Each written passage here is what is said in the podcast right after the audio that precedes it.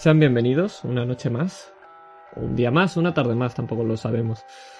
Para nosotros es una noche más al tercer capítulo de, de Wamatse. Como siempre, estoy acompañado aquí y vamos a ir de, en el mismo sentido que la última vez. Voy a presentar primero a Iván, arriba a la izquierda, con el papel de Rafael. ¿Qué tal? ¿Cómo estás? Muy buenas. Tenía ya muchas ganas de jugar por fin. Ya tocaba, ha habido unos pequeños problemitas que se han ido acumulando y, nada, un pequeño atentado, pequeños problemas que ocurren y no nos han dejado jugar. Las prioridades es lo que hay. Mejor estar vivo que eh, no jugar al rol. La verdad es que es, un detallazo eso. Pero bueno, luego, luego iremos porque este es el, último de nuestros jugadores que vamos, ya a presentar. Pero vamos con el siguiente, abajo a la izquierda, con Naitor, eh, encarnando a Nayara. ¿Qué tal? ¿Cómo estás? Buenas. Bien, aquí a ver si seguimos esta historia. Con ganas, la, verdad. Os quedasteis ahí en un punto de haber con unos policías, pero eso lo veremos ahora en un ratillo. Abajo a la derecha con Sergio, que eh, protagoniza Voy a intentar a ver si puedo hacer un nombre cada vez diferente, porque soy así imbécil. Que protagoniza a Rubén. ¿Qué tal? Bien, bien, con ganas de, seguir y bueno, me alegra no haber tenido que buscar a otro Alejandro, la verdad. Sí, no, la verdad es que, cambiarlo ahora, así, a última hora, hubiera sido complicado. el, hecho de recibir un disparo es, es lo de menos al final. Fuera, fuera bromas, eh, ha sido muy grave lo que ha pasado en Viena, ¿vale? No, pero ahora que nos pueda juntar él si quiere. Pero arriba a la derecha tenemos a, a Jack, a nuestro último jugador, al que por suerte puede jugar a, y puede, puede encarnar a, Alejandro. ¿Qué tal? La verdad es que sí, lo peor que te peguen con un. Lo peor que te peguen un tiro con un Kalashnikov es no poder interpretar a Alejandro de Guamatse. y, y nada, pues bien, bien, con mucha suerte de estar aquí. en más de sentido. La verdad es que sí. Eh, por último, quería presentarte el último por dos razones. La primera es que ha tenido la amabilidad de, colgar a, iVoox eh, las partidas, de manera que todo el mundo que quiera escucharlas a modo de podcast podrá escucharlas gracias a él. Así que gracias por, por la ayuda y, y el ir colgando estas partidas. Además de que hay una pequeña sorpresa de una de, un audio bastante chulo, un audio premium, me gustó mucho cómo lo catalogaron, de, otra campaña de Estrellas Anónimas, el que quiera ir a escucharlo y quiera hacerse spoiler, o esté jugando la, partida y quiera ponerla a modo de, de se cae el telón y ponemos el, último audio, podéis dejar, ¿eh? podéis escucharlo porque la verdad es que es, es muy muy chulo.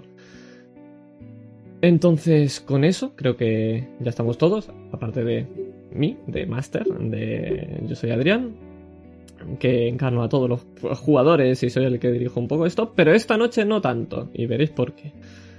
Así que, si estamos listos, ¿quieres empezar tú con la introducción, Aitor? Yes. Pues te pongo desde el principio la canción y te dejo a ti los mandos. Adelante. Madrid, 9 menos 5 de la noche. Nos encontramos fuera del Teatro de la Latina. Estamos al descanso del primer acto de una nueva obra de teatro, conocida como Guamatse. Nos adentramos dentro del teatro. Tenemos un asiento privilegiado. Faltan 5 minutos para que comience de nuevo la función. Oímos por, por megáfonos cómo nos invitan a sentarnos y mantenernos en silencio ya que está a punto de comenzar la función. Se abre el telón y empieza la primera escena. Vemos lo que parece una habitación de hospital. Rafael se acerca a una cama. Un niño está atado a ella. El niño habla con una voz demoníaca. Hemos vuelto, Rafael. Nos volvemos a ver después de todo este tiempo. El maestro está feliz y mucho más cerca de lo que cree. Rafael sonríe Saca su petaca de agua bendita y recita unas oraciones. El niño empieza a convulsionar. Vemos cómo sufre y cómo empieza a suplicar. Por favor, para. Te contaré todo lo que sé. El maestro tiene la última vasija. Te contaré dónde está. Por favor, para. Rafael vuelve a sonreír. Vemos cómo las convulsiones paran. La piel del niño parecía como si se, se resquebrajara desde dentro, pero enseguida vuelve a la normalidad. Rafael sonríe y bendice por última vez al niño antes de salir. El telón se cierra lentamente y aparece un breve aplauso del público, mezclado con una leve, tensión palpable en el ambiente. A los minutos se abre el telón de nuevo. Nos llama la atención un gran cartel, y es Salvador Dalí. Vemos a Rubén y a Nayara cómo se acercan a la entrada, donde ven a su profesora y tutora, Tania López. ¿Qué está pasando, Tania? Nada preocupante, Rubén. Unos vándalos han entrado en una clase y han venido a investigar. Vemos como Nayara se estremece, será un simple escalofrío, y mira a la profesora. ¿Es nuestra clase, Tania? Esta confirma que es la clase de ellos, y Nayara trata de buscar una excusa para ir a buscar sus libros. Tras conseguir doblegar la inquietud de la profesora, se apartan. ¿Qué más darán unos libros de mierda, Nayara? Era una excusa para poder ver qué ha pasado en nuestra clase, Rubén. ¿Tanto te puede la curiosidad? Sabes muy bien que sí. Tras esta sonrisa, vemos a Nayara y Rubén acercarse a las ventanas de la clase. Se vuelve a cerrar el telón y la inquietud de la gente sigue. Tal vez aumenta esa tensión que víamos antes y se escuchan muchos menos aplausos. Tras unos minutos, volvemos a ver cómo este telón se abre. Vemos un coche, el coche de Alejandro, y varios furgones de policía. Aún estamos cerca de la escena del crimen y vemos como una mano apoya un poco el capó del coche. Alejandro mira perplejo a una señora mayor que le habla en lo que parece camboyano, aunque claramente parece una señora madrileña, lo que le hace sospechar. Vemos cómo echa manos a la pistola, tratando de disimular, y le habla confiado. Has vuelto, sé cómo actúas, y ya eres mío. La señora se ríe y le mira. Habla mirándole directamente a los ojos. Cayetano era un regalo para ti.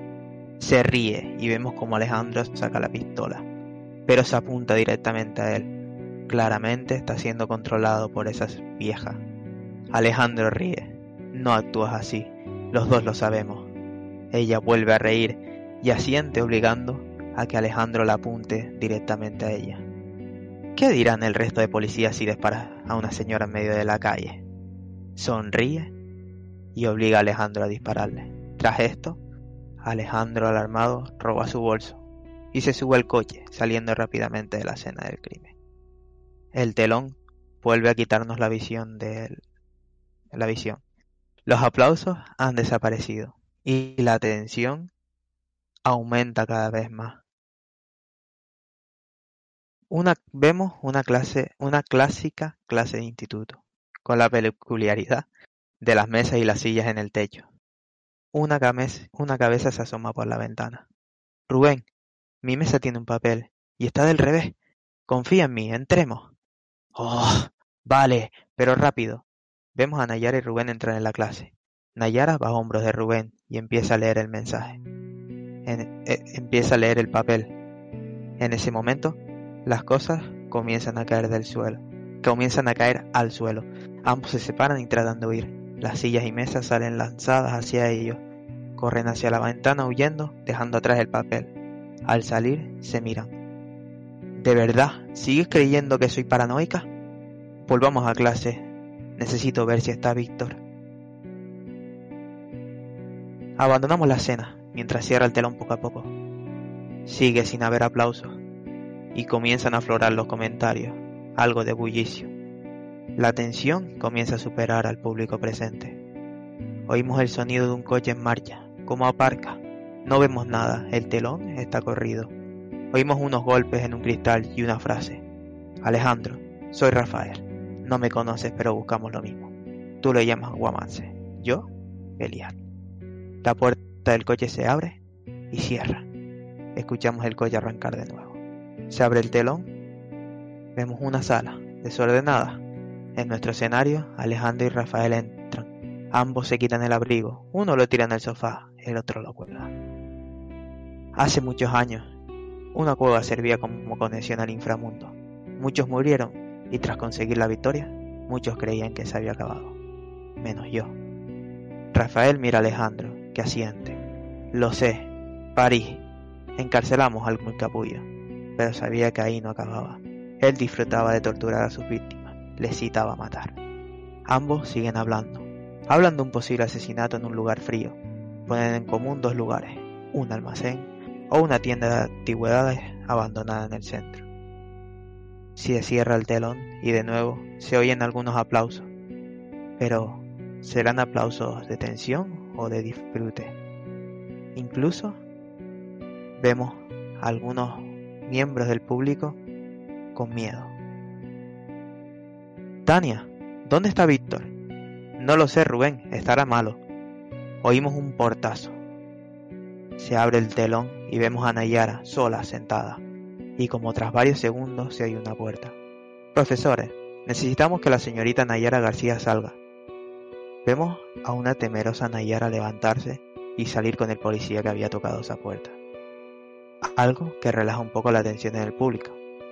Pero cuando el policía toca a Nayara, se apagan las luces y vemos una proyección. Una mancha oscura moviéndose por el colegio. Los dos policías.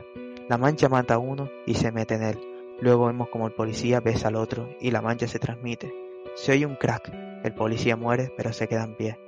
Vuelve la luz. Vemos a Nayara caminando hacia el coche de policía. Rubén de pie al lado de la pareja de policías que vimos en la proyección. Acompáñenos a comisaría con jovencitos. Se cierra el telón. Se oyen aplausos tímidos. La gente tensa y temerosa espera un nuevo acto.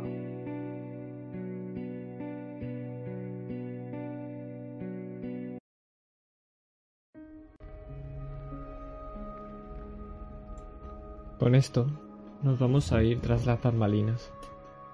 Estamos viendo cómo todos están aprovechando el tiempo, el poco tiempo que tienen para poner esos carteles que hacen de fondo.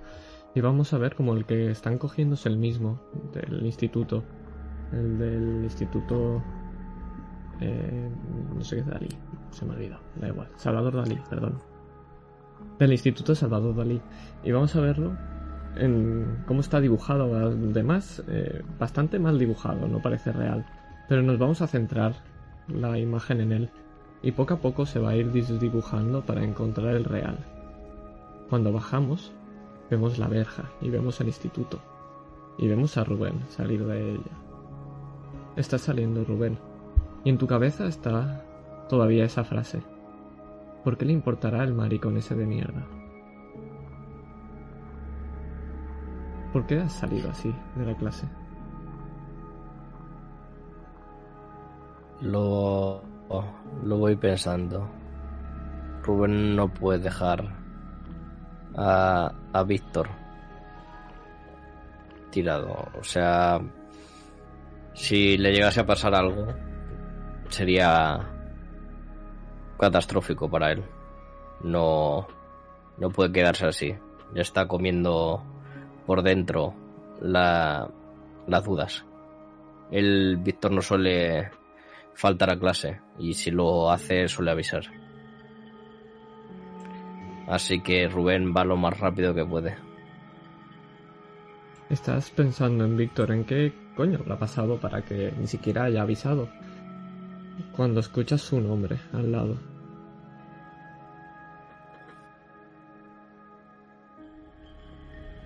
Víctor. ¿Sabe dónde está? Tenemos que hablar con usted. Rubén, ¿es usted Rubén Gutiérrez? Me giro. Ves a un policía ¿Quién es? al lado que te ha parado. Ahora te das cuenta, ibas caminando sin pensar ni mirar, y te lo topas de frente. Llevaba un rato hablándote. Niño, ¿eres Rubén o no eres Rubén? ¿Qué más te da? Tenemos que hablar con Rubén y con Nayara, es sobre Víctor. Es importante. Puede ir a su casa. Solo. Ves como cuando estás hablando con él, Sale acompañada a Nayara, del otro policía. Están lejos todavía. Muchacho, somos la ley. Hemos pedido una orden para que salgas de clase y nos acompañes a comisaría. No hemos hecho nada. No, pero necesitamos vuestro testimonio referente a un tema de Víctor. No puedo hablarlo aquí. ¿Qué ha pasado? ¿Qué parte de no puedo hablarlo aquí no entiendes? Te abre la puerta del coche. Sois todos iguales. Justo cuando dices eso lo escuchas, Nayara, porque acabas de volver en sí. Y es justo cuando te das cuenta que esos dos policías son los mismos de tu visión. Vamos, niña, ya te he dicho que tenemos que hablar de Víctor. A la comisaría, va, vamos. Tranquilos, ¿eh? No, pero... Llévenos usted. Ellos dos no. Solo me fío de usted. El- Los dos que hay, que me los lleva. únicos son, son Pero los no me dos estaba llevando uno. Sí, sí, sí, pero que los dos son los que estaban en... Hay dos policías, uno que te ha ido a buscar. Ah, vale, vale, perdona. Pensé que eran... Vale, vale, vale, vale. Entendí mal. Ves cómo Rubén te está mirando. Busca una respuesta con la mirada. Sabe que algo no está yendo bien. Niego con la cabeza. Lo más leve posible. No tenemos todo el puto día. ¿Queréis subir al coche ya, por favor? Y si no lo hacemos, Así que eres de esos. Bueno, si no quieres venir a tu propio pie, quizá te tengamos que llevar.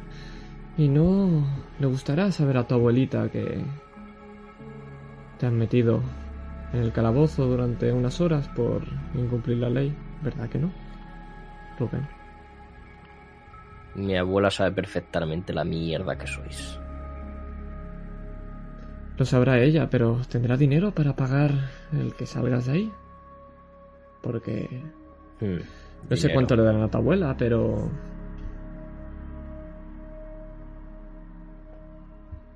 Somos menores de edad. No Con todo, podemos ir con nuestros con todo el dinero que, que nos quitáis como sanguijuelas que sois, no nos da para encontrar a, a la gente que desapareció ya hace más de un mes, la noche de las elecciones. Vaya, sí que otro como esos, ¿verdad? Te lo diré una última vez, entra en el puto coche o te metemos nosotros. Ves que tienen las manos sobre las porras. También lleva pistolas, pero ves que le han cogido las porras. Lo han hecho en tono amenazador, totalmente. Para, Rubén, para. Me pongo entre el policía y Rubén y miro al policía. Me llevarán mis padres. Bueno, nos llevarán. Somos menores de edad. Hemos hablado con ellos. Me han dado el permiso. ¿Seguro? Con él no hace falta.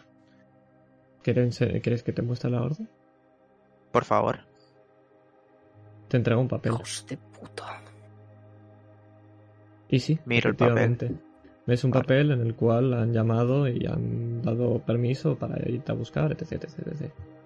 Salen los nombres, los números de teléfono, DNI, todo.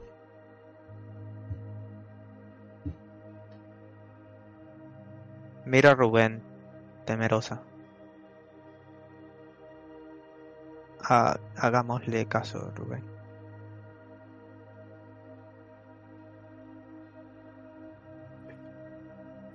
Mm, No. No me parece buena idea, pero A mí tampoco. si tú crees. Pero mejor eso que meternos en un lío aún peor. Si quieren meternos en un lío y jodernos, lo van a hacer, lo que hacen. Y si huimos, no, nos darán de palo. O dispararán. ¿Qué estáis murmurando? ¿Queréis meteros en el puto coche? Ahí podéis hablar lo que os dé la puta gana. Vamos.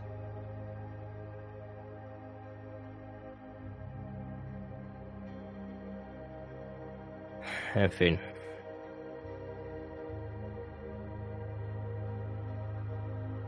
Vamos.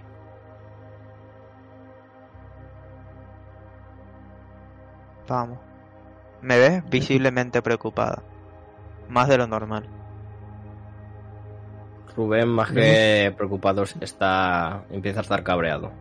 De hecho, al subir pega un portazo con el- la puerta del coche y quiere que se haga notar. Se escucha el portazo. Pero no nos quedamos con vosotros dentro, no todavía. Y vemos como el coche arranca. Y nos quedamos ahí, en esa calle. Vemos esa esquina donde te amenazó el Pilas. Donde llamó Zorrita Nayara. Donde normalmente os reuníais con Víctor. Y vemos como una gota cae de ese hielo gris y como poco a poco empieza a llover de nuevo. Pero nos vamos a otro lugar. Está lloviendo, pero aquí está lloviendo a cántaros. No estamos en el instituto, estamos en flota de un bloque de piso de estudiantes. Y estamos mirando hacia una ventana. Estamos viendo, justo cuando nos lanzamos a ella, como Dos personas, una lanza a otra su abrigo y marchan por la puerta. Y justo cuando van a cerrar, entramos. Recorremos rápidamente ese piso lleno de botellas. Salimos y estamos justo a vuestras espaldas. ¿Dónde vais? ¿Qué hacéis?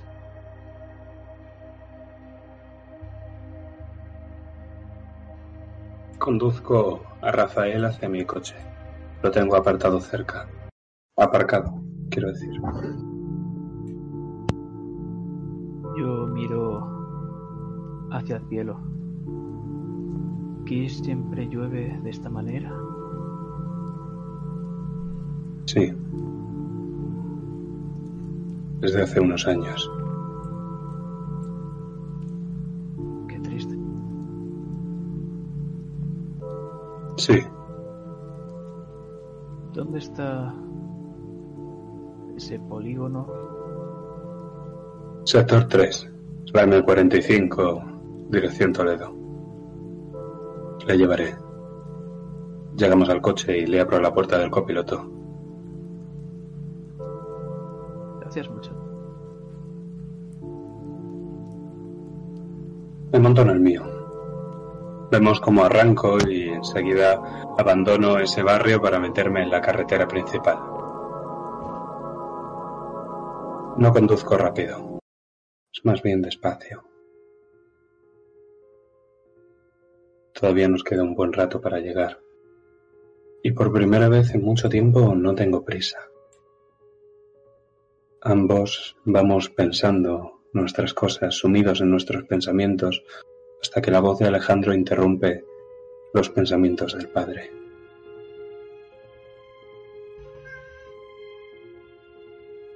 Fue en Bélgica, aunque usted me ha dicho que ya lo sabe. Sí, sé todos los casos que ha tratado usted. Hay cosas que no aparecen en los informes, padre. Cosas que solo puede saber si estuvo realmente allí. ¿Es un tipo de prueba?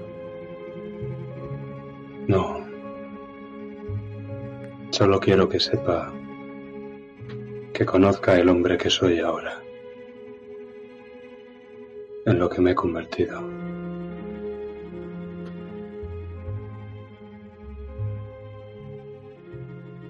Seguía la pista desde hacía mucho tiempo.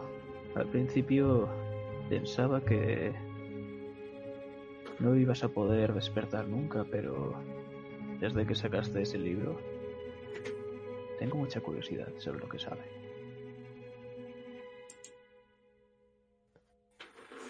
Todo empezó en Bélgica hace ya casi 30 años. Yo era muy distinto por aquel entonces. El sonido de las palabras de Alejandro se va a desvanecer para nosotros. Nosotros salimos de ese coche, estamos ahora mismo en la luna, pero el coche sigue en funcionamiento. Su boca se sigue moviendo y sigue hablando a Rafael, pero no lo escuchamos. Nosotros vemos en primer plano su cara, sus ojos muertos fijos en la carretera. Y la cámara se va acercando en un travelling hacia sus ojos. Y cuando llega a su pupila, hay un fundido en negro.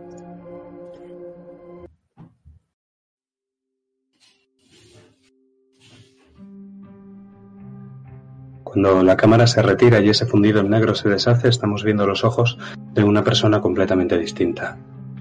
Unos ojos que están más abiertos y a los que les recorre una chispa vibrante de vida. El cabello está peinado, el rostro perfectamente afeitado y tiene una sonrisa de suficiencia. Todo esto completa el retrato de un Alejandro mucho más joven, apenas un veinteañero. Camina por un pasillo completamente blanco. Nosotros lo vemos de frente, camina hacia nosotros, pero nosotros también nos movemos con él. Hay unas luces de oficina de bajo consumo que iluminan este pasillo continuamente blanco y le dan una impresión ligeramente reflectante. Se escucha el murmullo de conversaciones, gente a ambos lados del pasillo, que es bastante amplio, mientras Alejandro pasa. Por entonces ya tenía una reputación. Lleva un chaleco de azul oscuro, y debajo del chaleco una camisa azul, pero de un color más claro que el chaleco. ¿Va solo, Alejandro, por ese pasillo? No. Estás junto al oficial Vázquez. Metro setenta, ojos oscuros y cabello rubio. Corto. Muy bien. ¿Andas a mi izquierda o a mi derecha? Izquierda. A ver. O sea, que la víctima es Kieu Kui, representante camboyano para la paz y miembro de los Kieu, la familia política más relevante de la Indochina francesa. Tenemos un caso de puta madre, ¿eh, Vázquez? Sí, la verdad es que sí. Con esto seguro que te ascienden. Coño, que se me van a ascender. Los voy a ascender yo a ellos. Conforme siguen caminando vemos unas letras azules que aparecen en la pantalla en la esquina inferior. Bruselas, 1991. Uno, dos, tres segundos. Las letras desaparecen. Sigue enfrascado en el informe. Y solo diez días detrás de la paz de París. Hay que joderse. ¿Crees que han sido los comunistas? Los sucesores de Pol Pot, los gemeres rojos.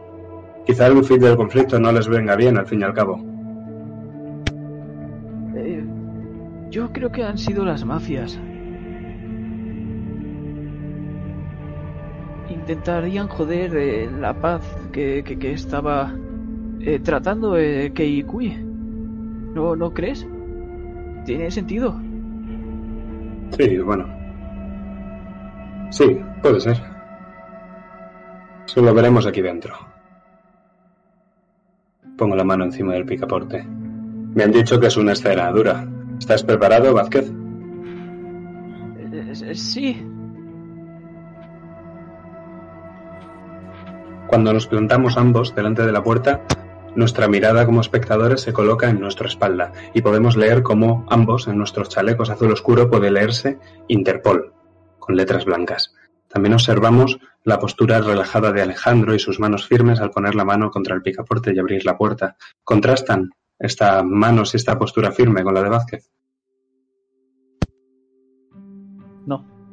Vázquez está tembloroso. Te ha dicho que sí, pero te estaba mintiendo claramente. No se percata. Está muy seguro de sí mismo. Alejandro abre la puerta y nosotros como espectadores vamos a entrar dentro de esta sala también.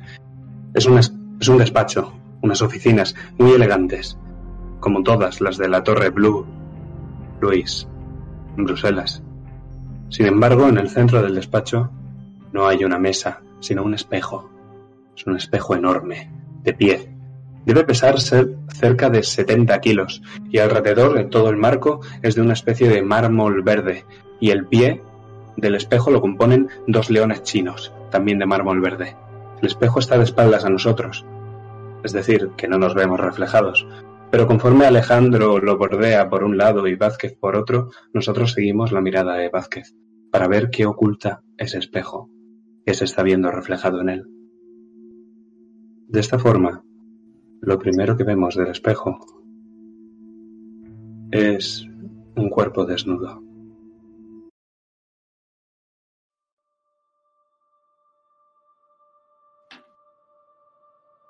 El hombre se halla completamente desfigurado. Sus rasgos asiáticos hace tiempo que pasaron a la historia. Está cubierto de múltiples desgarros y cortes, con algún objeto punzante y cortante. Algunas partes de su cara, las mejillas y también las piernas se han desollado por completo. Sus labios están semiamputados, como si se los hubieran cogido con unas tenazas y hubieran tirado de ellos hasta arrancarlos. Sus párpados, en cambio, presentan unas laceraciones burdas y están situados a los pies de la silla donde está sentado. Sus ojos han sido arrancados de sus órbitas, pero antes de eso casi parece como si los hubieran aplastado en el interior del ojo. De esta forma que se derramó de él un líquido gelatinoso, que se derrama por sus mejillas, como si llorase, y cae encima de su regazo, no muy lejos de sus párpados. El hediondo contenido de sus tripas está en el suelo, como si fuera un montón de carne picada, casi indistinguible si no fuera porque es más marrón que rosa. Considerar esta macabra obra de arte un ser humano sería un insulto para nuestra especie. ¡Joder! Tienen que haber sido los comunistas o la CIA. Dime qué puta mafia hace esto. Quien mandó un mensaje. O sea, quien le hizo esto el cuerpo tenía que mandar un puto mensaje. No, no, no lo sé. Empiezo a vomitar en una basura que tengo al lado. Vázquez, joder. Ahora me das incluso más asco. Lo, lo siento, tío. ¿Tú has visto cómo está? Sí, lo estoy viendo, tío. ¿Hay alguien más en la sala o estamos solos?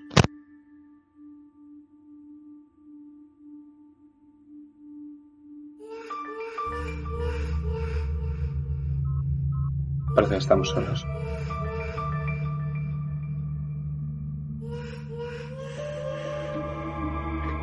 Ponte a hacer el análisis forense o lo que sea. O búscame a uno que no esté potando como tú. Vale, ahora, ahora vuelvo. Voy cojeando y tropezándome hasta llegar a la puerta y salgo. Vemos cómo la puerta se cierra detrás de él. Y el siguiente plano que vemos son las manos enguantadas de Alejandro, que están ahora retirando las manos del regazo de su víctima donde se encontraban para revelar la zona genital. La víctima está desnuda, aunque casi podría parecer que lleva ropa por los jirones de su propia carne que se han desprendido de músculo.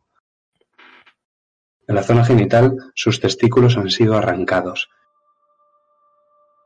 Podemos verlos directamente sin el escroto y no están muy lejos del resto de las tripas. Alejandro mueve un poco con el pie para verlos a todos con una expresión de desagrado. En cambio su pene sigue en su sitio, si bien se haya agujereado, con una especie de objeto punzante, antes de haber sido abierto en dos como si fuera una flor, revelando la uretra. Alejandro devuelve la mano a su sitio y al hacerlo se percata, y nosotros también, de que le faltan las últimas falanges de cada dedo. La medial y la distal, las últimas de cada mano. O quizá no sería correcto decir que le faltan, sino que están desprovistas de carne, de músculo y de sangre. Solo podemos ver el blanco hueso, tampoco la uña. Sin embargo, de una forma poco uniforme. En unos dedos hay menos carne, en otros hay más. Es casi como si se hubiera hecho con un instrumento muy irregular. Joder.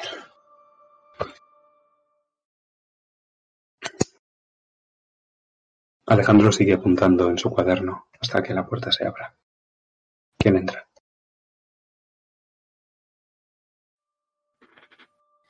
Toco la puerta y la abro, dando paso a el forense. Yo Tras me quedo, Entra me quedo un- fuera. tras de él entra un hombre bastante más mayor que vosotros. Bata, guantes de látex y un gesto bastante cansado. Ya lleva horas trabajando.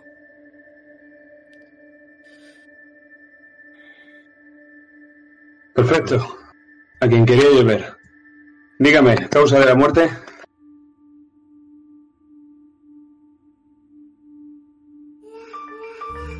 y no no se le hace una idea a usted mismo necesita que el propio forense venga a hacerlo Escúcheme, me está vacilando. Me gustaría saber cuál de todas esas cosas es la que le ha matado. ¿Qué se cree que soy nuevo en esto?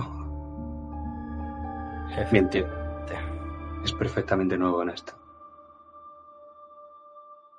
Eh, justo después de que digas eso te contesta efectivamente Será posible.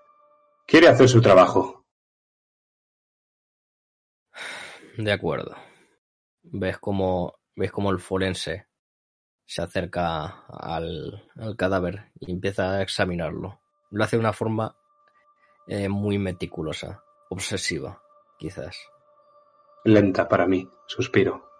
Ni siquiera te he mirado la cara. Sigo apuntando y mirando el cadáver y tú en algunos puntos me lo tapas. Entonces me pongo de puntillas y estoy jugando con la idea de apartarte. Pero no te das cuenta, eso lo vemos como espectadores.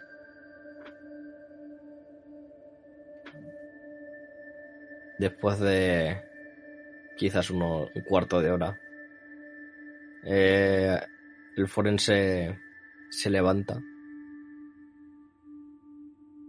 Bien. Como se puede observar, las puntas de los dedos están totalmente totalmente fuera. Eh, diríamos que se la han sido ingeridas. Lo único que han dejado es el hueso. Pero, Simples desgarros en el torso. pero espere, espere, pare, pare el carro. ¿Cómo que ingeridas?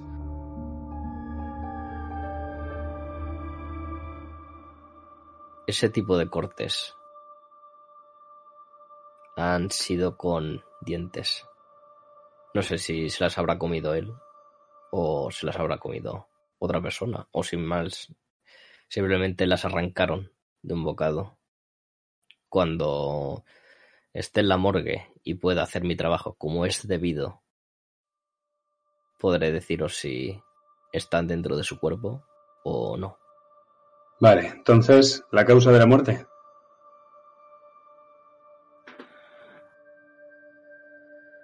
Ha muerto por desangramiento. Tiene múltiples Miente, miente, no, no es verdad. Si fuera un desangramiento, esto es- habría sangrado como un cerdo, estaría todo lleno de sangre y lo único que veo son un par de salpicaduras y vísceras.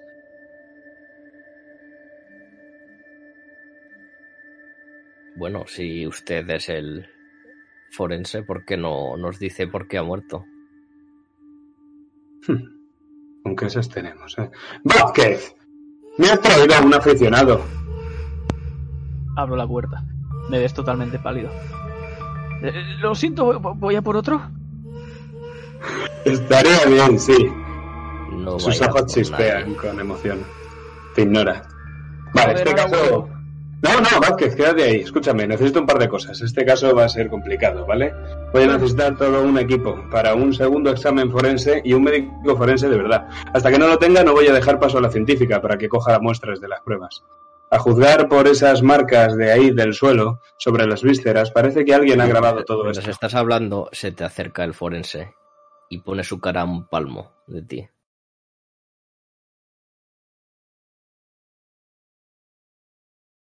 Cuando tú te estabas cagando los pantalones todavía, yo ya estaba viendo cosas como esta.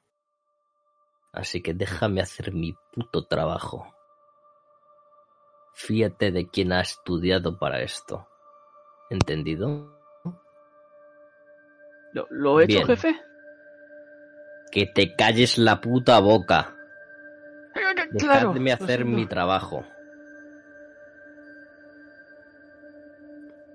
Escúchame, nos han llamado por algo. Esto excede vuestras capacidades. Si no, no habrían pedido una segunda opinión del Interpol. Mejor que lo Eh, elaboremos, ¿no? Y escúchame, como te llames, te puedes has llegado a la conclusión de que las heridas y todo lo que tiene el cuerpo puede haber sido autoinfligido. No, no tiene ningún sentido. Nadie se suicida de esta forma. A este hombre lo han asesinado. O quizá lo han llevado a hacer esto.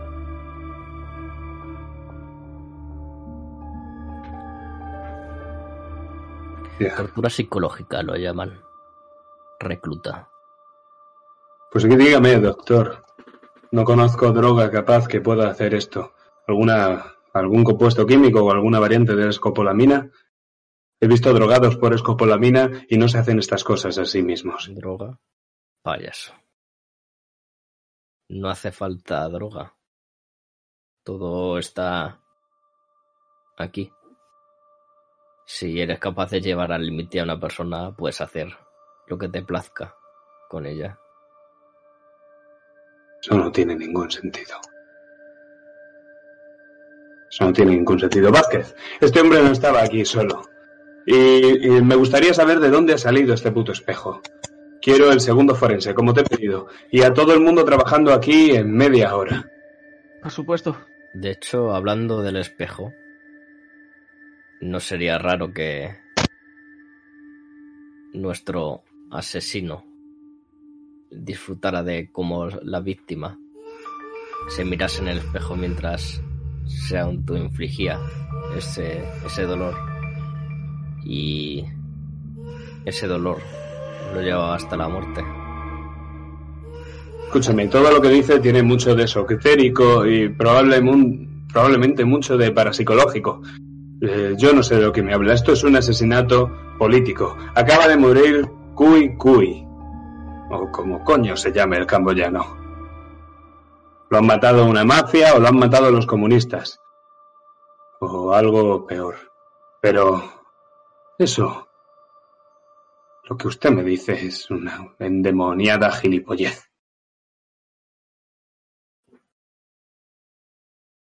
Te lo voy a volver a repetir otra vez.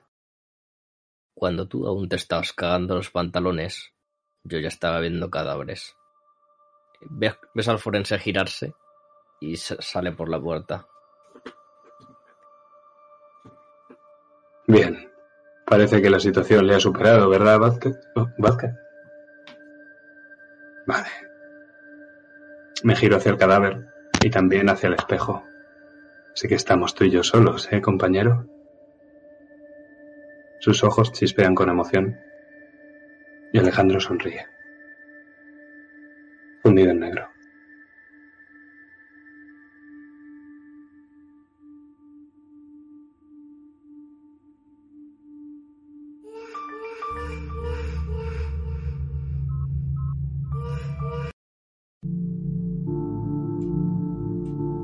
Seguís allí, en ese coche.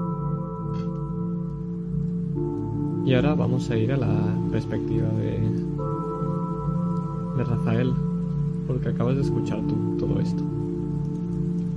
Estás viendo cómo está cayendo este diluvio encima de los parabrisas. Y con la lentitud que va, casi parece que saca pequeñas olitas los parabrisas de la cantidad de agua que cae encima. Estáis camino al polígono, queda poco.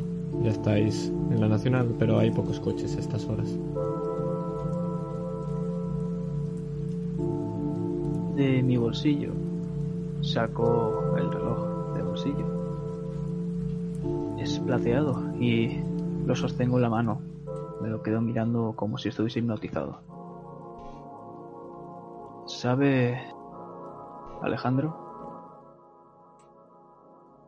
Tengo la teoría de que no solo los, espe- los espejos son los que aparecen en los asesinatos. Podría ser hasta este reloj de bolsillo, ¿no cree? Y puedes mirar el reloj como te está reflejando. ¿Quiere decir que el reflejo es lo importante? Podría ser. Pero solo soy un simple siervo de Dios.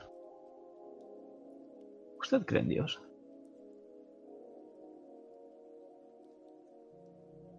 Nunca lo he hecho. Yo hace tiempo tampoco. Verá. Corría el año 1979. Por ese entonces yo tenía 23 años y había cogido un avión desde París hacia la Ciudad de México. Dejé atrás tanto a mis amigos de la universidad como a mi novia Charlotte.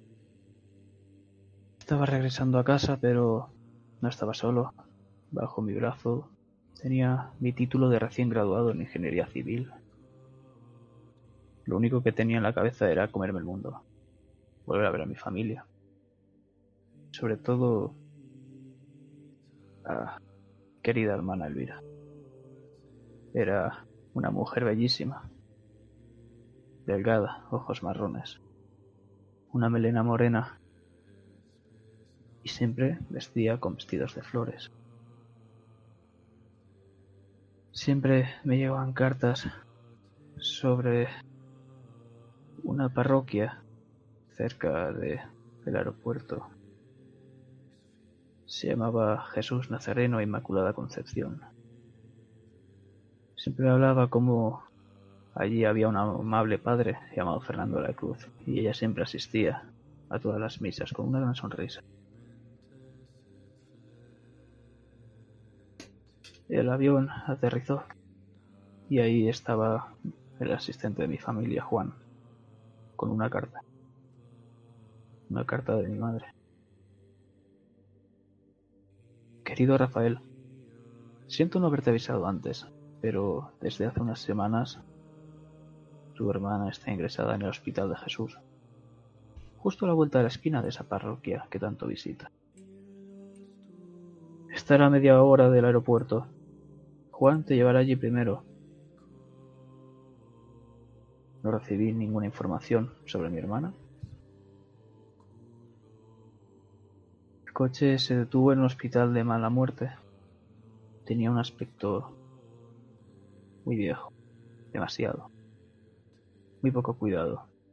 Sus puertas eran de vidrio y siempre se mantenían abiertas gracias a un tope de madera, porque se cerraban solas. Pregunté a la habitación. Cuarta planta. Giré a la izquierda. Habitación 15. Al fondo. Subí las escaleras tal y como me dijo la recepcionista. Giré a la izquierda. Me adentré en un pasillo de suelo blanco, paredes azules. Bastante sombrío. Cerca de las habitaciones habían carritos metálicos con material médico, pero estos carritos estaban bastante oxidados. Me paré delante de la puerta y vi a mi hermana enfrente de la ventana. Estaba mirando a un patio detrás de la parroquia que ella siempre visitaba. Era un pequeño patio con un jardín lleno de flores de todo tipo. La cortina se movía por la brisa que entraba. Tenía la mirada perdida. Y ahí, junto a la cama, habían correas. estaba sujetando un crucifijo. Era pequeño, de madera. Siempre lo tenía colgado al cuello con una pequeña cadena plateada. Y junto a la mesita estaba este reloj. Este reloj de bolsillo plateado, tan brillante como siempre. Me dijo que simplemente se desmayó en el jardín mientras visitaba al padre Fernando y él la trajo aquí. Podríamos habernos permitido un hospital mucho mejor, pero parece ser que que digan que tu hermana está loca daña la reputación de la familia. Por eso se quedó en ese hospital de Madrid. Di un paso, cerré la puerta y pude ver cómo abría un poco más los ojos. Pude ver esa mirada perdida, pero me dijo, Rafael, te, te estaba esperando. Dios me dijo que vendrías. Vi cómo su mirada volvió en sí. Sabía que le encantaba Dios y la religión. Y a mí me daba igual. Era un muchacho que quería vivir la vida. Pero por ella aguantaba todas sus charlas sobre ese señor que nunca ha visto nadie. Eh, ¿te, ¿Te he hablado alguna vez sobre Dios? Es muy amable. Cuando puede me visita y me suele hablar sobre una persona. Nunca me ha dicho su nombre, pero... Pero, dice que es su campeón y le ayudará a derrotar al maligno. ¿Sabes? Yo, yo me lo imagino como un hombre sabio, muy, muy decidido, de mirada firme, que jamás dudaría en salvar a cualquier persona. Vi como su mirada se entristecía un poco. Pero todo, todo tiene un precio. Una vida solitaria, difícil. Su mirada vuelve a sonreír. Bueno, yo le deseo muchísima suerte. Voy a rezar para todos los días para que pueda acabar lo antes posible. Mi sonrisa me temblaba. Casi no podía ver lo que estaba ocurriendo. Mi, mi hermana desvariando. Mi querida Elvira. Pasaron los días y Elvira empezó a desvariar cada vez más. Decía cosas sin sentido sobre alguien que vendría a buscarla. Tuvieron que aumentar las dosis de los sedantes. Empezaron a atarla a la cama cada vez más seguido. Empezaba a autolesionarse. Estaba desesperado y no sabía qué hacer. Solo cuando hablaba sobre Dios parecía volver en sí, pero ya ni eso. El último día que fui a... Bueno, el último día que la vi, fui a visitarla. Me pasé por una floristería y le traje un ramo. Tenía desde rosas a tulipanes y lirios. Sabía que le encantaban. Y si ya no podía verlas, yo se las iba a traer. Subiendo las escaleras, escuché desde la izquierda un grito, al fondo. Me asomé curioso, no sabía qué pasaba, y vi a varias enfermeras en el suelo. Estaban aterrorizadas y estaban mirando hacia adentro, hacia adentro de la habitación de mi hermana. Salí corriendo con el ramo en la mano. Cuando entré, la habitación había rastros de sangre por la cama. Las ataduras estaban sueltas. Nunca se supo cómo se soltó. Junto a la cama estaba ese reloj.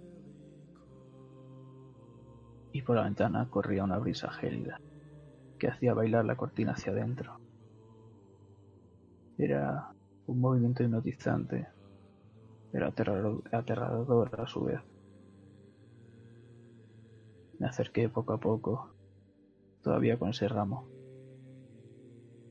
Cuando llegué a la ventana, me apoyé en el marco con la mano izquierda y fui a mirar hacia abajo. Pero noté algo caliente. Miré mi mano y la vi llena de sangre. Justo donde Elvira se apoyó. Cuando aparté la mano, me quedé paralizado. Y el ramo cayó, dando vueltas en el aire, cayendo cuatro pisos, mientras se, se desprendían los pétalos y rodeaban el cuerpo de mi hermana. Llorando, bajé las escaleras corriendo como pude. Llegué hasta ella. Estaba llena de sangre y con el rostro desfigurado.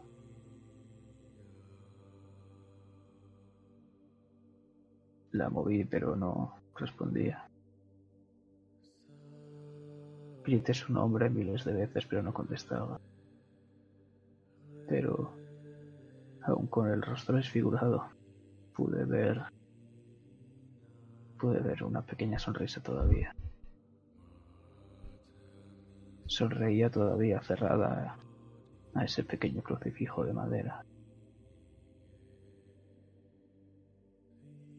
Después de lo que ocurrió, solo pude acudir al padre Fernando. Quería... Estaba desesperado y quería saber más sobre ese campeón. Ingresé en una pequeña comunidad religiosa y estuve buscando durante muchísimos años algo sobre esa persona y, y nada. Pero, ¿sabes? ¿Sabes qué es lo que hizo Alejandro? Pensé que le jodan a ese campeón. Voy a convertirme yo en mi propio campeón por Elvira, para que un día yo también pueda visitarla junto a Dios.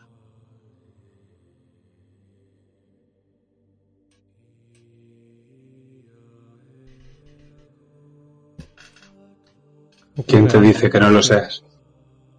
¿Quién te dice que no lo seas, Rafael?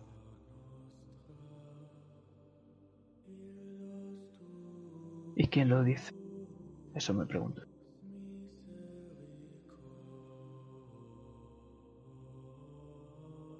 Ha ocurrido algo curioso, Alejandro. Que es que desde el mismo instante que ha dicho el detalle del ramo de flores, a ti te ha embriagado una fragancia, casi como si esas flores estuvieran ahí contigo. Pero ahora te das cuenta que esas flores son petunias.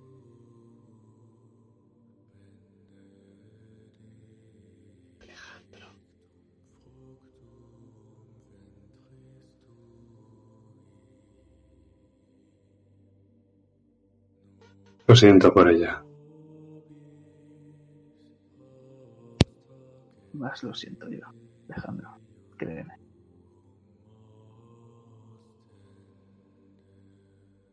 Guardo el reloj de bolsillo. Pero gracias a eso estoy aquí.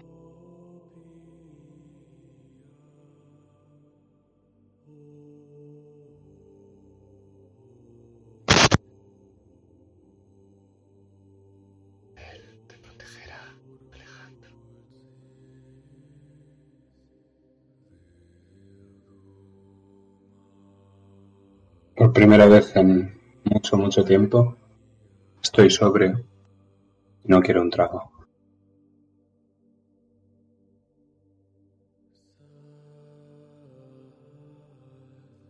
Te vibra el móvil. Rafael.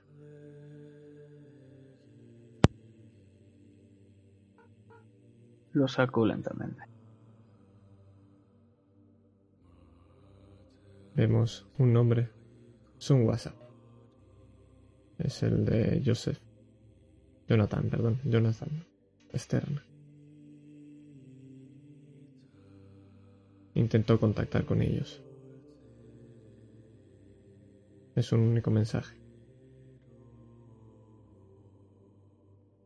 Pero vamos a ir a otro móvil ahora.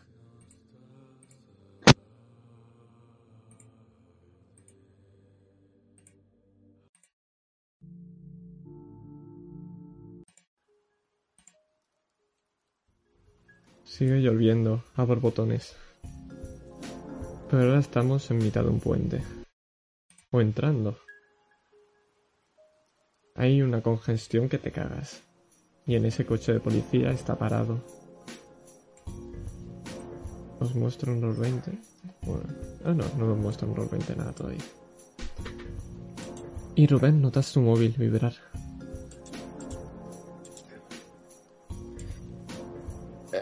Lo cojo. Vemos como metes la mano en tu bolsillo y vamos a seguir la imagen del móvil.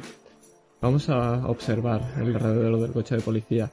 Vemos que delante están los asientos del conductor, pero vemos esta cabina, esta vitrina, perdón, de metacrilato, el cual os separa de, de los policías. Y a pesar de que se escucha un poco, os aísla lo suficiente como para tener una conversación a solas. No os han quitado nada. En la parte de atrás vemos esto, eh, estos coches con ese cuero negro. Está todo bastante recogido. Delante podéis observar que los policías, como detalle, han dejado las pistolas encima del, del regadero del coche, del- de la parte superior del coche. Salpicadero. Salpicadero. Sa- salpicadero, perdón, sí. El, yo digo fregadero porque soy así de imbécil. Y, y un detalle importante, que es que la comisaría del instituto está a 5 minutos y lleváis 15 minutos conduciendo. Y estáis en la M50. Por encima de un puente. No sabéis a dónde mierda os están llevando. Parece que han empezado a hablar en un idioma que no entendéis, pero ha sonado tu móvil. Y ves el nombre de Jorge, de tu manager.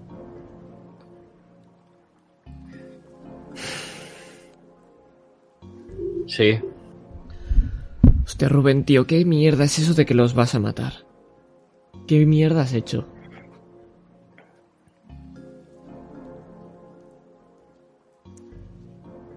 Da igual. Ahora mismo tengo otros problemas. Pero ¿cómo que problemas? Esta noche han cambiado Jorge, el combate. Jo- Jorge, me quieren joder. Otra vez. ¿Quién te quiere joder ahora? Tenemos un puto combate, ya lo sabes. 80.000 pavos. Los putos maderos de mierda. Jorge, siempre van a por mí. ¿Pero qué mierda has hecho? ¿Se han matado a alguien de verdad? No, no he, hecho, no he hecho nada. Joder. Han, han ido al puto instituto y me, me tiene en un coche de policía yendo a no sé dónde coño con, con Nayara. Y se supone que íbamos a la comisaría, pero llevamos más de 15 minutos en este coche. Y Joder. la comisaría no está tan lejos. Envíame tu puta ubicación y a ver si puedo hacer algo. Eh, a, a las ocho y media habían preparado la pelea. La han avanzado hasta, que- que, hasta hoy. Han contratado un puto Pero- hotel. Es nuestro ticket para irnos a Asia. pero... Vale, vale. Tú intentas A salir las de ahí. 8 lo intentaré. A ver qué, qué coño quieren. Tiene que ver con, con Víctor. Te envío a alguien. Estamos en contacto. Cualquier mierda me avisas. Pero a las ocho y media te quiero ahí, tío. Vale. Gracias, Jorge. Y cuelgo. Nayara, mientras hablaban, has escuchado que están hablando en un idioma. No sabes cuál es, pero es como una especie de asiático, Core- coreano, japonés. No tienes ni idea. Pero si pegas un poco al oído, escuchas que están hablando en ese idioma. Algo muy raro, porque parecían españoles.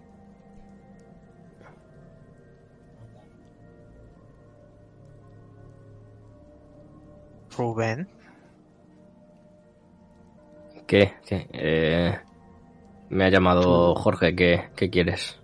¿tú tienes algún amigo que haya estudiado para policía o algo? Estás vacilando. No, me refiero. A lo mejor. ¿Por qué coño hablan asiático? Bueno. o- como los chinos de. del 24 horas. ¿Y me lo preguntas a mí? Es raro, sí, pero... Eh, yo tengo dudas de que los policías hablen inglés. La mayoría. Así que imagínate. La mayoría de ellos son... Son unos catetos de mierda y unos matones, pero... Rubén, cuando uno de estos me tocó, vi como habían muerto. No sé cómo explicarlo. Lo que nos lanzó cosas en la entraron en la en el en la clase. Lo que nos atacó, los atacó a ellos y se te metió dentro. a- Algo muy raro. Te lo juro. Nayara, no empieces.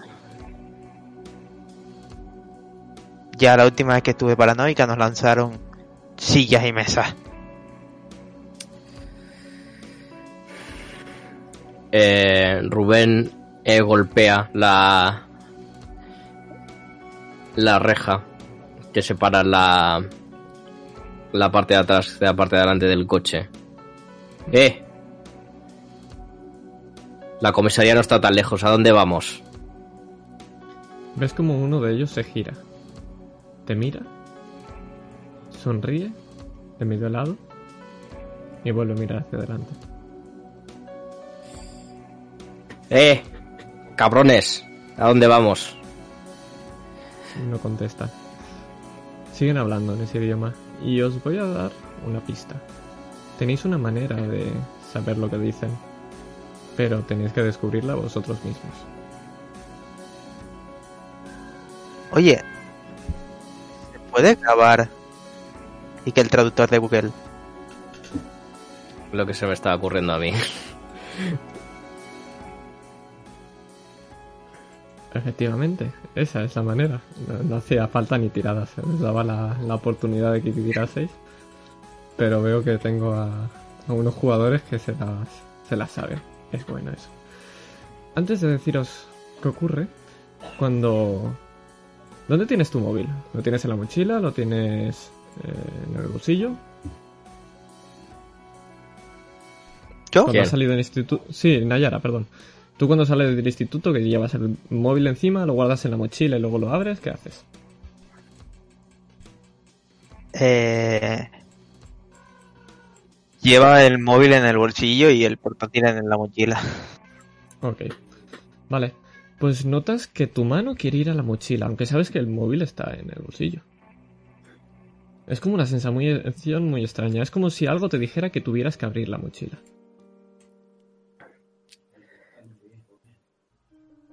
Por cierto, le he mandado a Jorge ubicación actual. Durante una hora vas a ver dónde estoy.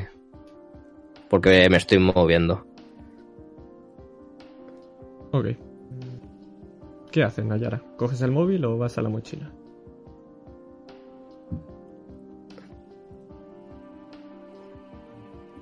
Cojo el móvil primero. Vale. Pues... Por fin puedo poner la canción que quiero poner.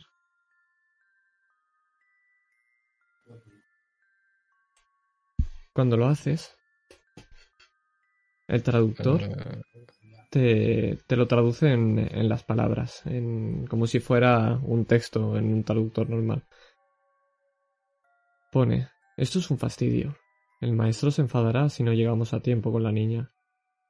Pero bajo la lluvia, entre la gente, el niño solo dará problemas. Creo que nuestra mejor opción es matarlo aquí y dejar su cuerpo en el coche. A la niña la podemos mover bajo la lluvia. Sí, matarlo es lo mejor. Sí, será un estorbo. Sí, esto no avanza pronto, lo matamos. Sí, lo matamos. Y es una conversación entre ellos. Pero es como muy extraña. Pero eso es lo que pone.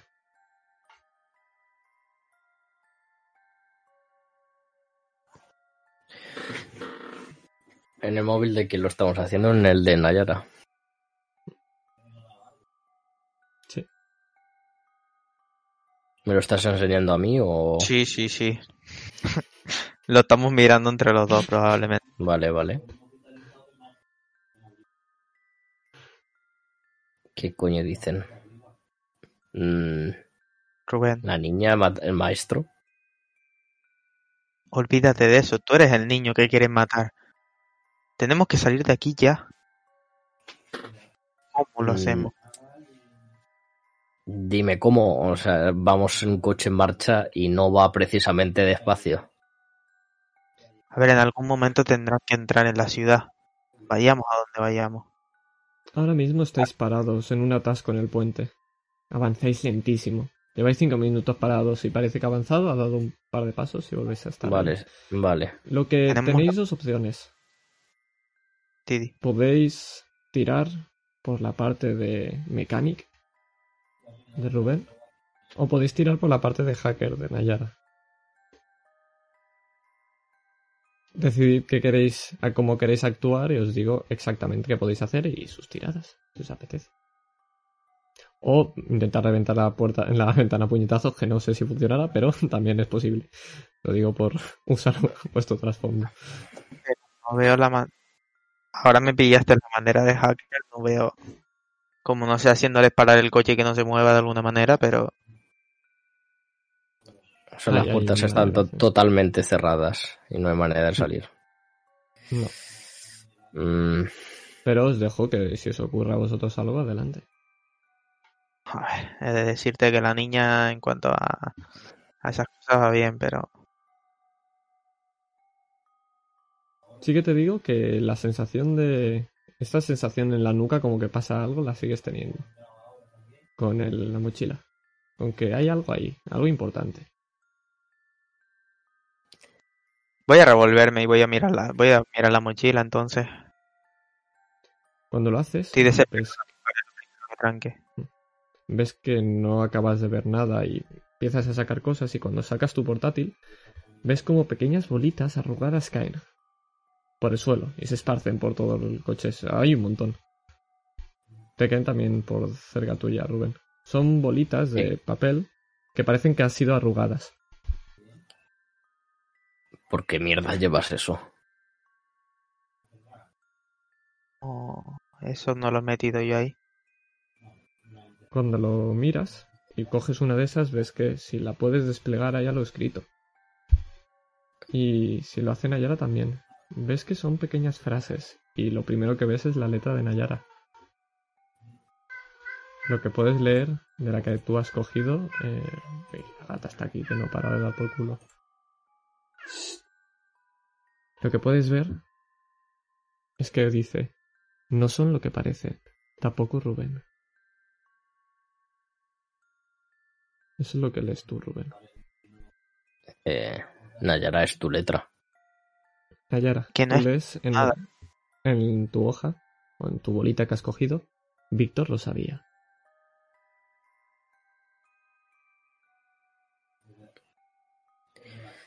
Esto es muy raro. Pero yo estoy paranoica, yo estoy loca. Te estoy diciendo que yo no he escrito esto. ni lo que- Vale, vale, pero tenemos que salir de aquí. Creo que podré intentar bloquear el coche de alguna manera. No sé, Sí, haz. Ya sabes lo, lo que haces tú con, con tu ordenador. no es lo que parece. Hay más bolitas por el suelo, pero antes de ir a eso vamos a tu móvil porque cuando quieres cogerlo, quieres coger el portátil, recibes una alarma. Una alarma de que alguien te está intentando hackear. Mm, Me pondré directamente a mirar cómo parar ese hackeo o Es algo muy raro, porque además no viene de aquí. Es, tiene un servidor que lo envía a Colombia y luego lo envía a Rusia y luego lo envía a Europa del Este y luego lo envía a África. No sabes dónde viene. Pero hazme una tirada de informática o de hacker, creo que tienes por ahí. Y vamos a hacer la primera tirada del día y vamos a ver si hago ya alguna más hoy. sí, sí, ya os digo que hay más. Sí, Na- Nayara tendría que haber tenido una, una VPN. También Sí. Deberías. No, la cosa es que la cosa es que tiene toda la seguridad que tiene y aún así ha sido alguien que ha podido hackearlo.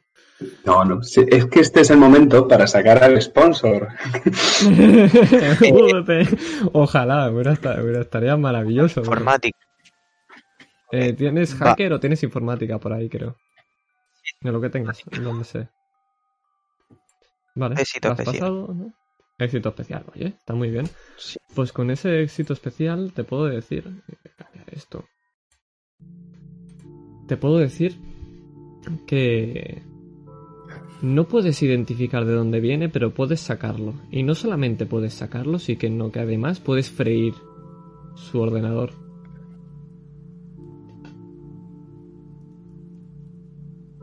Si quieres hacerlo, claro. No hay ninguna otra salida, ¿no? Eh, puedes sacarlo de ahí y ya está. Pero eh, tienes la opción de que si quieres puedes freírle el ordenador al que está intentando entrar. No. Nayara es demasiado curiosa. Quiere saber quién está intentando, primero que nada, hackearla.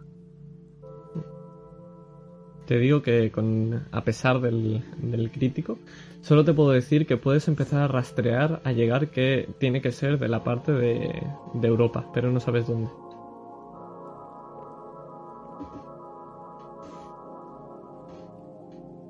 Mm.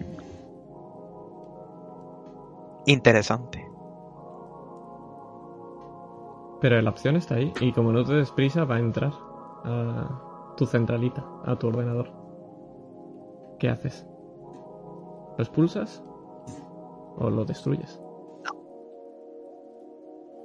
No los pulso, voy a dejar que entre. Ok. Perfecto. Soy más lista que Pues estoy segurísimo que si echarlo, lo voy a echar. Perfectísimo. Pues dejarás que entre, dejarás que entre. Pero mientras esto sucede, vamos a irnos a otro lugar. Vemos tu portátil y el móvil. Y vamos a volver otra vez al móvil. Vamos a volver al móvil donde estaba antes Rafael. ¿Le has contestado a, a Stern o no le has cont- contestado? Sí. Un mensaje breve. Estoy con Alejandro. He realizado hace poco un exorcismo y dicen que pronto va a volver y liberará a todos con él. Os he pasado una imagen de exactamente donde estáis ahora mismo. Sigue lloviendo a mares y podemos ver que pronto amanecerá, pero aún queda tiempo. Serán casi las 5. Podéis ver en esos dígitos blancos del coche de, de Alejandro. Y te vibra también a ti el móvil, Alejandro.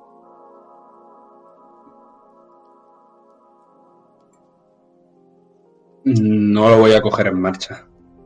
Así que voy a buscar un sitio más o menos oculto donde yo crea que el coche pueda pasar desapercibido para coger el teléfono. Si tengo que devolver la llamada, la devolveré.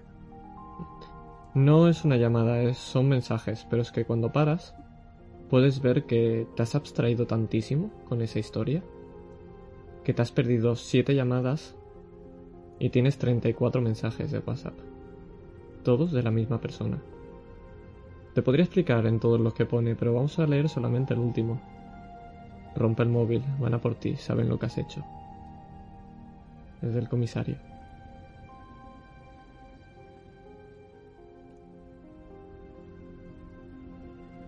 Bienvenido a tu, fi- a tu pifia.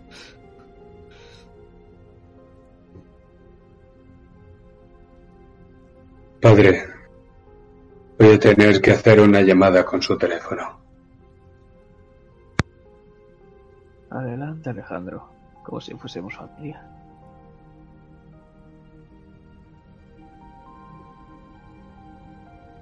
Cojo el móvil, pensando que espero no acabar como su hermana entonces.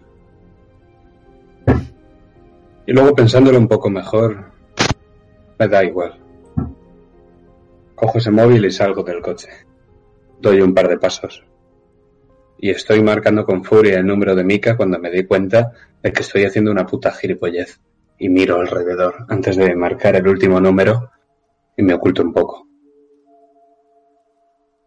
Donde crea que ¿Has nadie puede oírme. Has visto esas cámaras, ya has estado ahí antes, sabes dónde no debes pisar para que no te vean. No parece que haya nadie, estás seguro.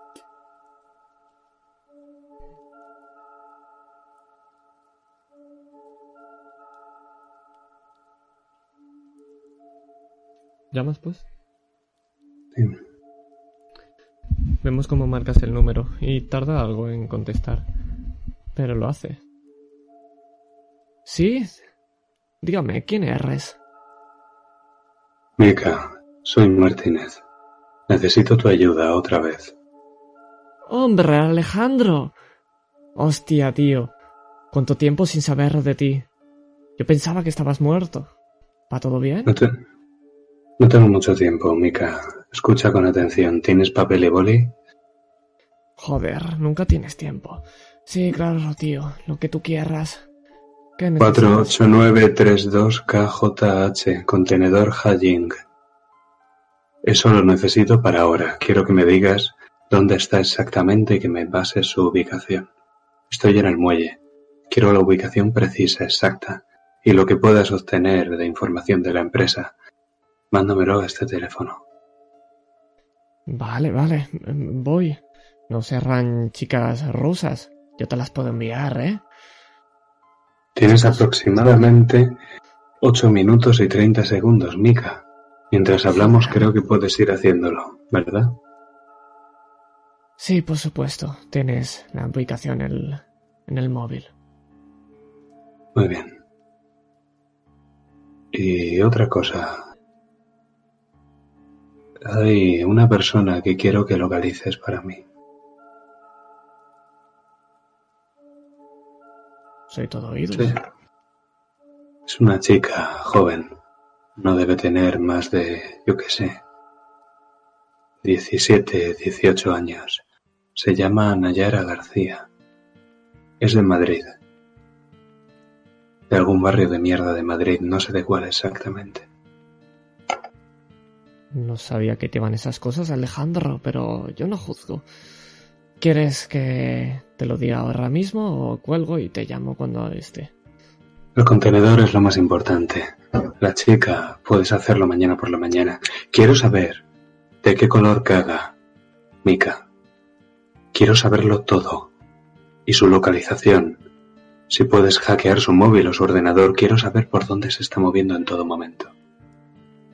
Hasta el color de, sus bragas, si quieres. Sabes quién soy. Bien hecho, amigo mío. Miento. No es mi amigo. Por ti cualquier cosa, Alejandro, ya lo sabes. Ya sabes que es mutuo.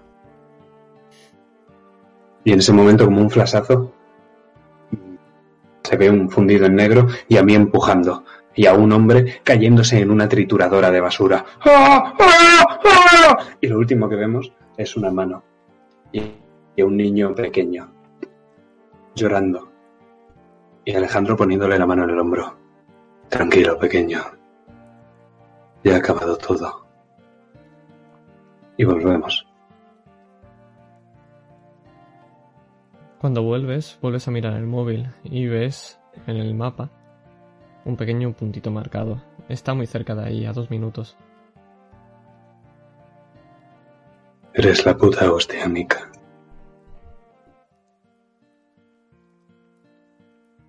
Por supuesto, amigo. Te llamo en unos minutos. Y cuelga. Sus amigos Parecen profesionales. Pensaba que no me estaba escuchando. Bueno, estaba mojándome bajo la lluvia y no tenía nada mejor que hacer.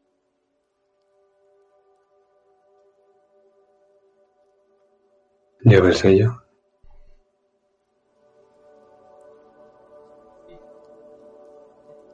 Repite, por favor. Lleva el sello. ¿Cuál aleja? No lo sé, todos. Llevo crucifijo, el agua bendita. En- creo que en tu coche me he dejado la estaca. Pues vamos a por ella. Es mentira. Ahí está. Yo me giro. El agua cae sobre mi rostro y el pelo lo tengo completamente mojado. Me giro hacia él por encima del hombro. Pensaba que no, no podía mentir. ¿No era pecado? Bueno, creo que usted lleva una pistola y no se puede matar. Yo nunca he creído en Dios. Y hace años ya le dije que tampoco.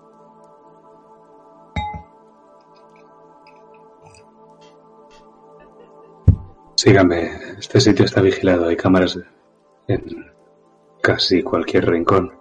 Tenemos que ir desplazándonos por los ángulos muertos.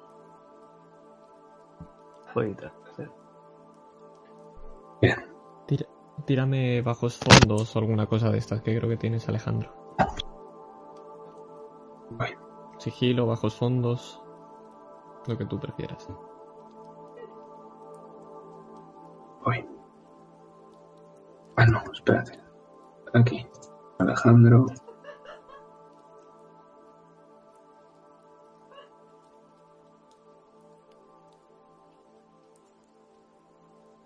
Tengo esconderme 15, qué puta mierda. Discreción 45. Creo que tenías también. Bajos fondos, sí, también. ses- 65, sí, sí, sí. Sí, sí, sé por dónde hay que tirar. Es que, ¿Sabes lo que pasa? Voy columna a columna y... Venga, bajos fondos. Sin modificador, ¿no? Hmm. Muy bien. Ahí va. No sale, pero yo le da. Le doy otra vez. Esperamos, esperamos. Prisa. Me Ha salido dos y ha salido exactamente lo mismo. Ah, no, no, que era el No, en objetivo. el primero. En el, Ah, en el vale. primero lo has sacado, en el segundo no. ¿Quieres que tomemos el primero? Imagino.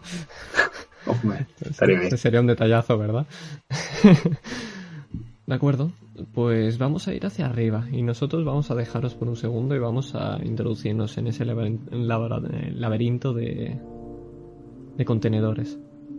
Vamos a ver que esta zona es una zona apartada. Vemos que hay pocas luces que iluminan el lugar y algunas están incluso rotas, parpadean y se funden. Es muy fácil escabullirse, escabullirse por esos pasillos. Debería haber vigilantes, pero sabemos que al gobierno eso ahora mismo le da igual, que es un sucio polígono, después de todo lo que está ocurriendo. Avanzamos y nos vamos a posar encima de una montaña de containers. Estos son de diferentes colores. Vamos a ver que son de un color verdoso, negro, grisáceo, blanco, pero nos vamos a fijar en el de abajo del todo. Tiene un color azulado y está envuelto por todos estos containers. En la parte de delante vemos como las puertas están onduladas, dando este relieve, y justo a la altura de las manos, de la cintura, hay un par de ganchos en el cual es donde se ponen las cadenas y se ata con un candado. Sabes que el plomo que encontraste, eso sirve para sellar este contenedor, para marcar que no se ha sido abierto. Ves la marca de ese sello, el sello que en principio, si no recuerdo más, tienes en tu poder, pero es el que te encontraste allí en el, en el escenario del crimen. Lo que también ves es que la cadena está colgando de uno de esos pequeños garfios puede, se puede abrir perfectamente.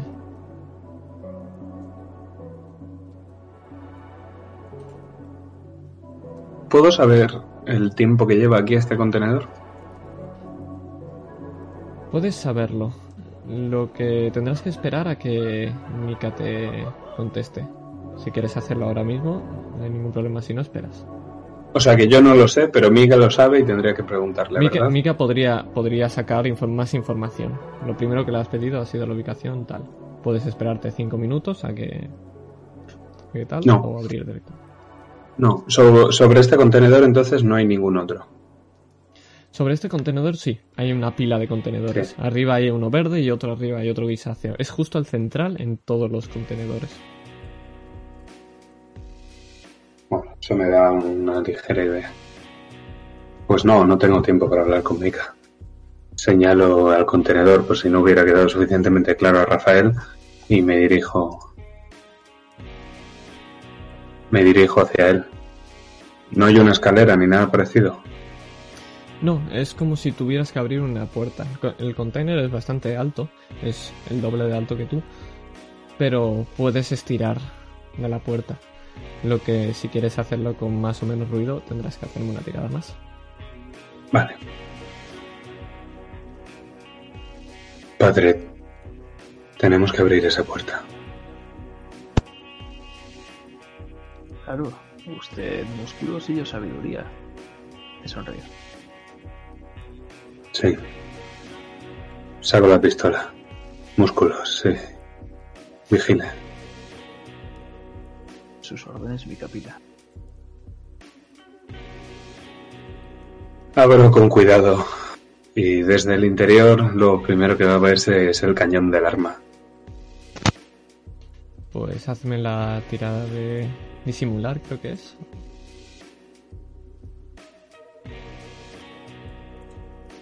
No será esta discreción. Indiscreción, sí. Me invento las palabras, pero sí, esa es.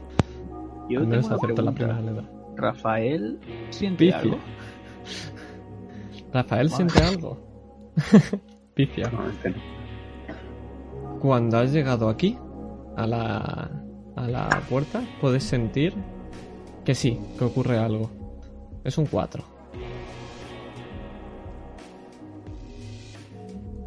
Pues te digo que ocurre.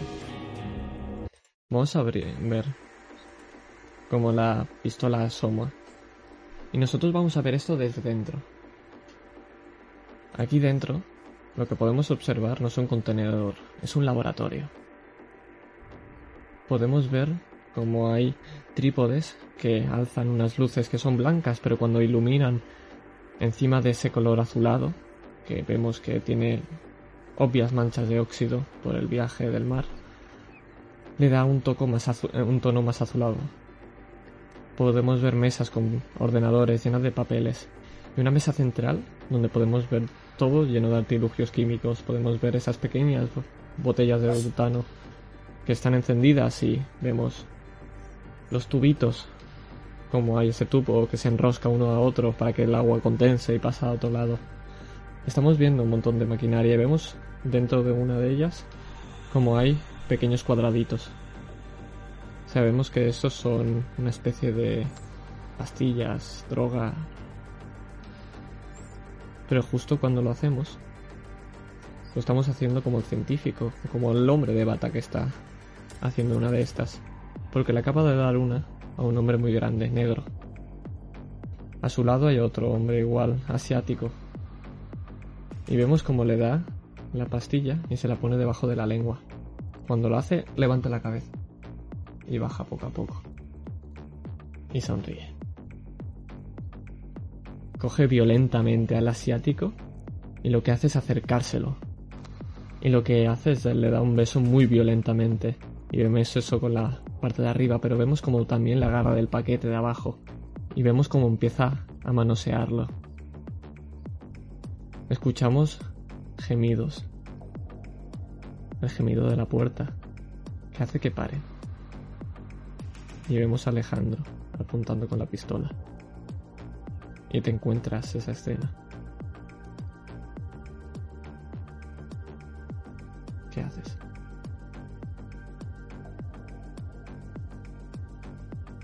Alto, poli. ¿A quién coño quiero engañar? Disparo.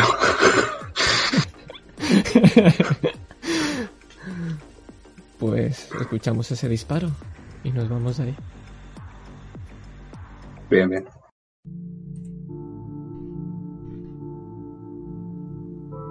Nayara, has dejado que entre. Sabes que el que está dentro lo sabe todo de ti. Viene de Europa del Este.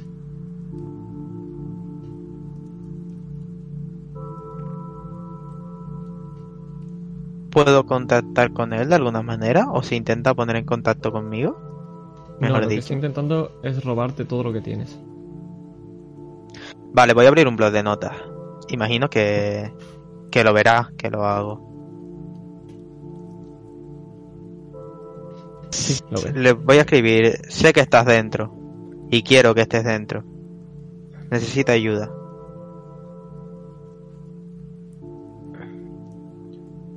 Ves cómo sigue quitándote todo, pero en esa libreta ves cómo borra lo que has escrito y te pone busca a Alejandro.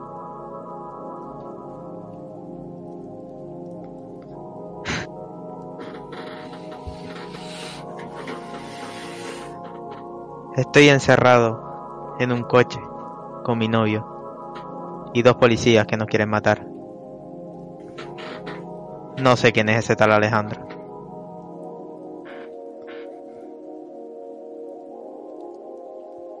No hay más contestación. Le corto el acceso al Es ordenador. Cuando lo haces, sabes que iba a robarte lo último que faltaba, algo que es muy preciado ahora mismo para ti. Algo que Eso, te iba a dar no. La llave para salir de aquí. Le cortas. Mm. Pierdes la conexión, aunque tú tienes control sobre él todavía. Necesitamos ayuda. Y le mando la ubicación. Dile a Alejandro que venga aquí, urgente.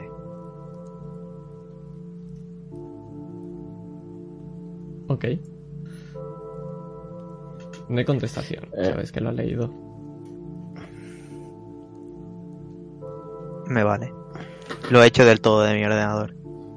Sé que sabe todo de mí, pero no todo. Y me vale lo del no todo. Perfecto. Pero sigue habiendo un problema, seguís ahí dentro. Los coches pitan. Escuchamos sobre el capó cómo caen los gotoreones de lluvia y cómo se escucha este ruido ahogado de las bocinas. Mm, Va, eh, el ordenador no lo habré apagado, ¿vale? Estará encendido en mi mochila. Hmm. Quiero que la señal siga estando en todo momento. Ok.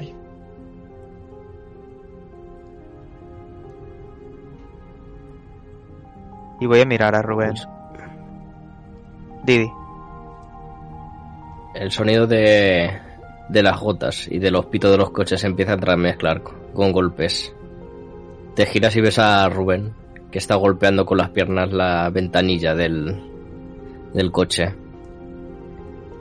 A lo mejor no podemos salir, pero Rubén quiere que ellos sí salgan. Lo que hacen es que se giran. Estate quieto de una puta vez. Paradme. Y sigue golpeando. Sonríe. Se sonríen entre ellos. Y el conductor se baja del coche. Y nos vamos fuera y vemos este puente desde arriba, como hay una multitud de coches. Vemos cómo pone las luces y abre. Cuando lo hace, vemos que avanzan un poco los coches e intentan rodearlo.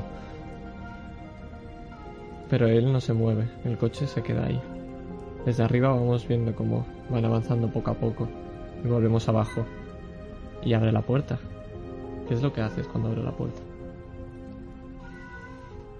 Le doy una patada en la boca. Pues va- vamos a darle, ¿verdad? Perfecto, tírame pelea.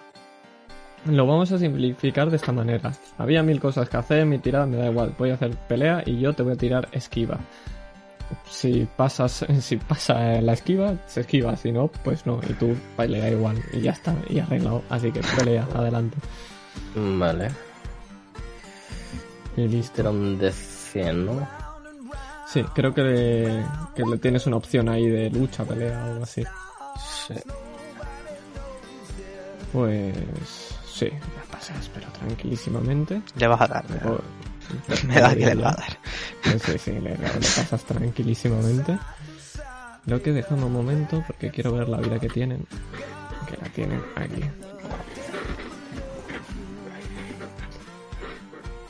Vale, perfecto. Pues... Perfecto, tírame un dado de 6.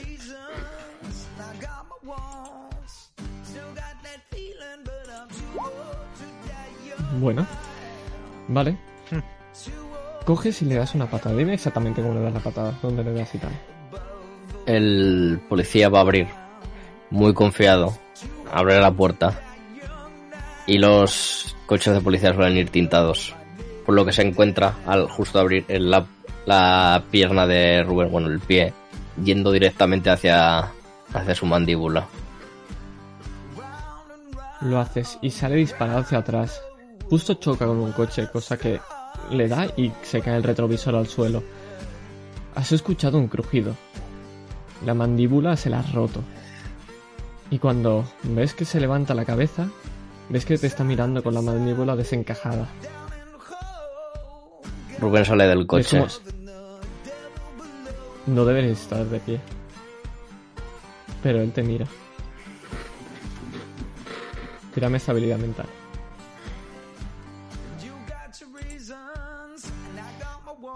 Y esquivar también.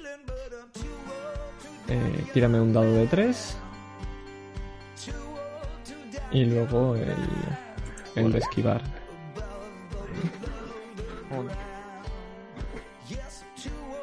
Y el de esquiva. De esquiva. ah, vale. Perfecto. Ves cómo saca la porra. Y va directo a por ti. Pero puedes esquivarlo como tú quieras. ¿Qué haces? Lo esquivo dando una vuelta. Eh, intento quitarle la porra. Lo haces perfectamente, no hay ningún problema, pero ocurre algo. Nayara, desde dentro ves cómo está ocurriendo todo eso. Y ves cómo el de delante abre la puerta y él no saca una. Una porra, saca la pistola. Coge la que estaba en el salpicadero. Ves cómo está apuntando a Rubén. Eh... Claro, mi puerta está cerrada, ¿no? ¿Tengo alguna manera de llegar a él? móvil. Difícilmente, está la placa de. ¿Tirarle algo? metacrilato delante. No, no puedes. Está la, la placa de metacrilato, la tienes delante. Tendrías que salir fuera. Salgo. Y voy a...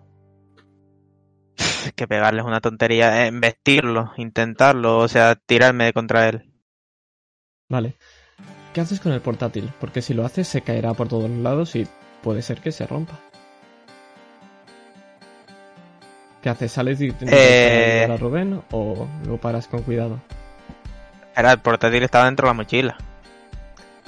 Bueno, pero cuando ha ocurrido todo eso estabas con encima que lo tenías tal. Es decir, lo No, saldré sin mochila. O sea, dejaré vale. la mochila dentro del coche, lo más cerca de la puerta abierta posible. Ok, vale.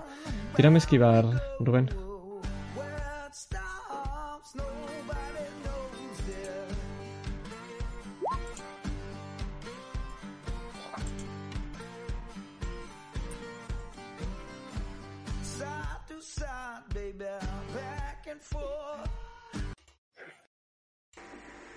Escuchamos tu disparo. Vemos cómo da los frascos, Alejandro, que tiene justo al lado. Él coge y coge la primera silla que agarra y va corriendo por ti. ¿Qué haces? Este es el hombre negro, grandote.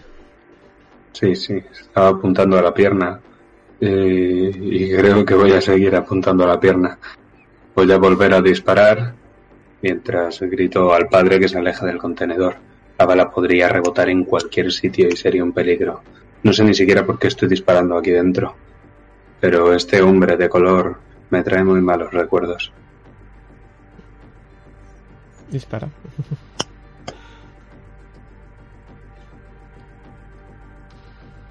Vamos a ver. Armas de fuego, cortas. A tope. 57, fallo. Disparas, pero ves que no le das, no aciertas. Carga corriendo a por ti. Tírame esquiva.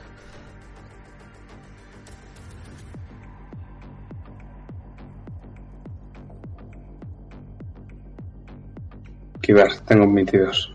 Vamos a ver. Y este sí que lo hace. Esquivo. Perfecto. Vale. Pues descríbeme cómo sucede esto. Eh, me he hecho a un lado de... O sea, estaba yo justo en la puerta, había abierto un poco y la puerta se había abierto más, de tal forma que me han visto, ha hecho ruido y he hecho todo esto, por eso he empezado a disparar. Entonces ahora lo que hago es pegar un salto y salir de, de ese radio de acción de la puerta. Pero justo detrás de mí está Rafael.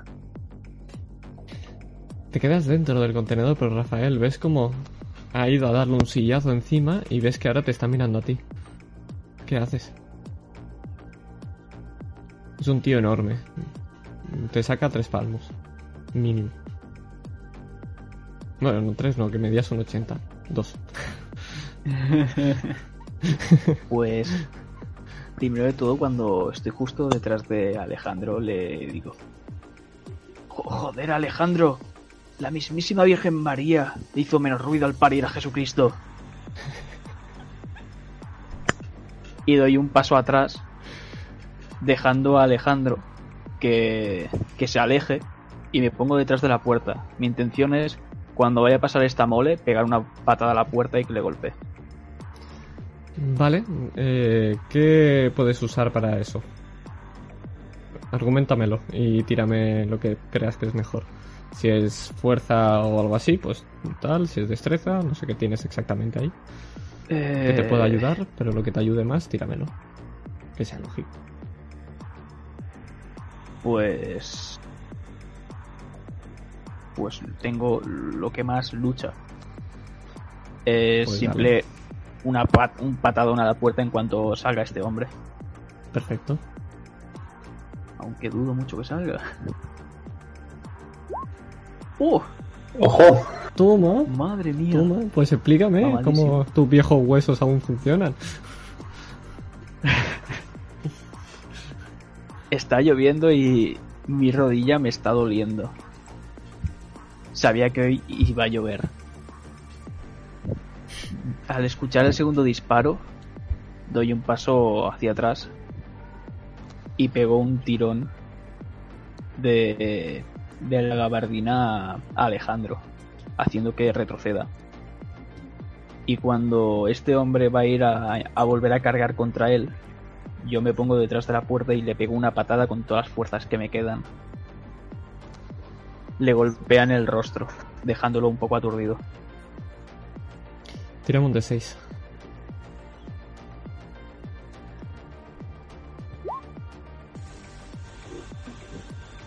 Toma.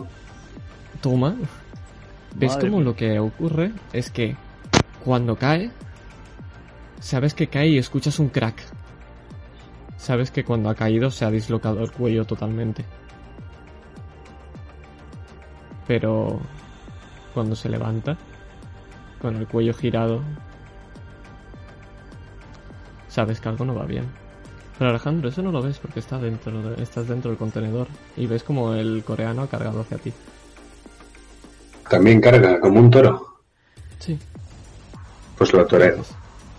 Voy a esperar a que esté justo al lado. O sea, justo que me vaya a investir y si el contenedor cabe un laboratorio, supongo que tendré espacio para esquivarlo de un salto. Perfecto. Esquiva. Quiero, quiero esquivarlo de tal forma que me quede a su espalda. Vamos a ver.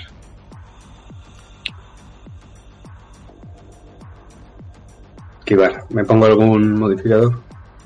Eh, no. Ahora no, no tienes ninguno. Si lo esquivas estás en la espalda. Oh, Negativo. ¿qué pasó? 66. Esperaba demasiado. Tírame un de 6. Te agarra, intenta saltar, pero en medio del salto te chocas contra la puerta de atrás abriéndose también. Cinco. Resta, réstate eso de puntos de vida. Ok. Forcejeáis en el suelo. ¿Qué haces? Intento meterle un codazo en el suelo. A la mandíbula. Adelante, tírame lucha. Lucha. Vamos. 95. Ves que es imposible. Forcejeáis. Se pone encima tuyo. Para los golpes tranquilísimamente. No hay ningún problema. Y lo que va a hacer es intentar quitarte la pistola. Eh, ¿Tienes juego de manos alguna cosa de destreza o algo así? ¿Por ahí? Mm, O puedes disparar a lo loco, a ver qué ocurre. También es otra opción. Vaya. Tú lo que tú veas. no, no será por lo, por lo que este hombre aprecia la vida. No, no tengo nada de juego de manos. Así que no, tengo. Te Puedo puedo, dar, te puedo dar un más un, un más 10 a, disparar, pero te digo que probablemente si no me sacas un éxito especial, todo lo que están haciendo cada vez se está yendo más a la puta. Es decir, todo lo que está allí, con tu pifi ya te has cargado la mitad de las cosas, pero todavía te vas a cargar más cosas de lo que hay, te lo aviso. Alejandro ahora mismo no le importa. O sea, Alejandro sabe que esta es la gente que estaba refinando la droga. Eso lo ha hilado bastante perfectamente. Y no tengo tiempo. Sé, sé que esta gente está muerta porque ha tomado la droga, como hacían esos jóvenes de la discoteca. Así que sé que les quedan minutos de vida. Pues vamos a hacer que sean segundos. Dispara.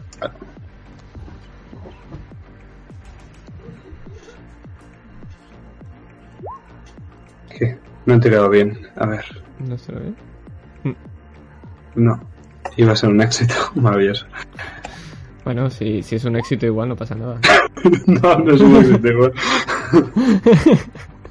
Espera, es que, me ha, es que me ha sumado cosas a la tirada, vale. Entonces, a ver, yo habría tenido un... Claro, habría tenido un 60 y he sacado un 70. Y- y Era fallo igualmente, pero, pero vamos, que en el Vale, modificador solo se pone la, la Bueno, pero si tienes un 60, con ese más 10 que tienes, lo. Lo tienes. Tengo un, tengo un 50 y con tu más 10 era un 60 y he sacado un 70. Así que no. Ah, vale, vale, vale, vale, vale, vale, vale. Entonces nada, entonces. nada. Vale, pues volvemos a escuchar esos disparos. Pero nos vamos a otro lugar. Que resuenan. Me los imagino resonando como truenos en el interior del carguero. Efectivamente. Escuchamos gritos. Gritos de una mujer. Y estamos dentro de otro coche. Vemos como a su lado hay otra mujer. Vemos como tiene un agujero en medio de la frente y como una gota le resbala. Y vemos como cae delante del, del volante y empieza a escuchar un una bocina constante. Salimos fuera. Tiramos un de, un de 10. Rubén.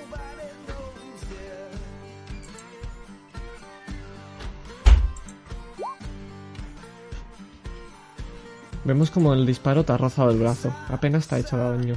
Pero sabes que están yendo a matar. ¿Qué haces?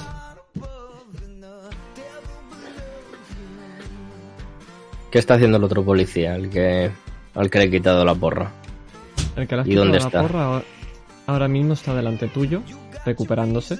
Y ahora, después de él, va, va a cargar. Tienes al otro lejos, que está apuntándote con la pistola. Ha hecho una ráfaga de disparos y ves que uno te ha dado. El resto, sabes que los coches empiezan a avanzar rápidamente y empiezas a escuchar cómo se chocan entre ellos. Intento pesar rápido. Eh, ahora que tengo la porra en, en mi mano, porque se la ha quitado el otro policía, agarro al que tengo delante y lo, lo pongo como si fuese un escudo. No me va a disparar, ¿no? No dispararía a un compañero suyo. O eso es lo que crees. piensa Rubén. Eso es lo que tú crees. Tírame esquiva. O, o ¿cómo, ¿cómo hacemos para tirar el hecho de que te cubras con una persona ¿Qué? mientras te disparan? Eh, Se te, se te ha cortado. ah, se me ha cortado. Digo, ¿qué, ¿qué tirarías para cubrirte de una persona mientras te disparan? ¿Esquiva o, o qué haces? Sí, esquiva. Pues tírame esquiva. Eh, esqui- esquiva sería. Pero al estar usando a otra persona de escudo, no sé. Vale, ¿cuánto tienes? Porque no sé si 52. Te lo No puede tirar fuerza como tal. Al final está cogiendo a alguien y poniéndolo delante. Sí, sería más Me vale. fuerza. Sí. Me vale también. Está haciendo una, un agarre, le está poniendo la porra en el cuello y lo está agarrando delante de, él.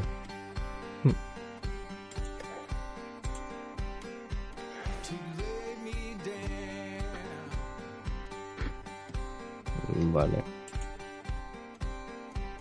Em, de fuerza, Rubén tiene bastante, bastante. Tiene 95. Pues dale, dale.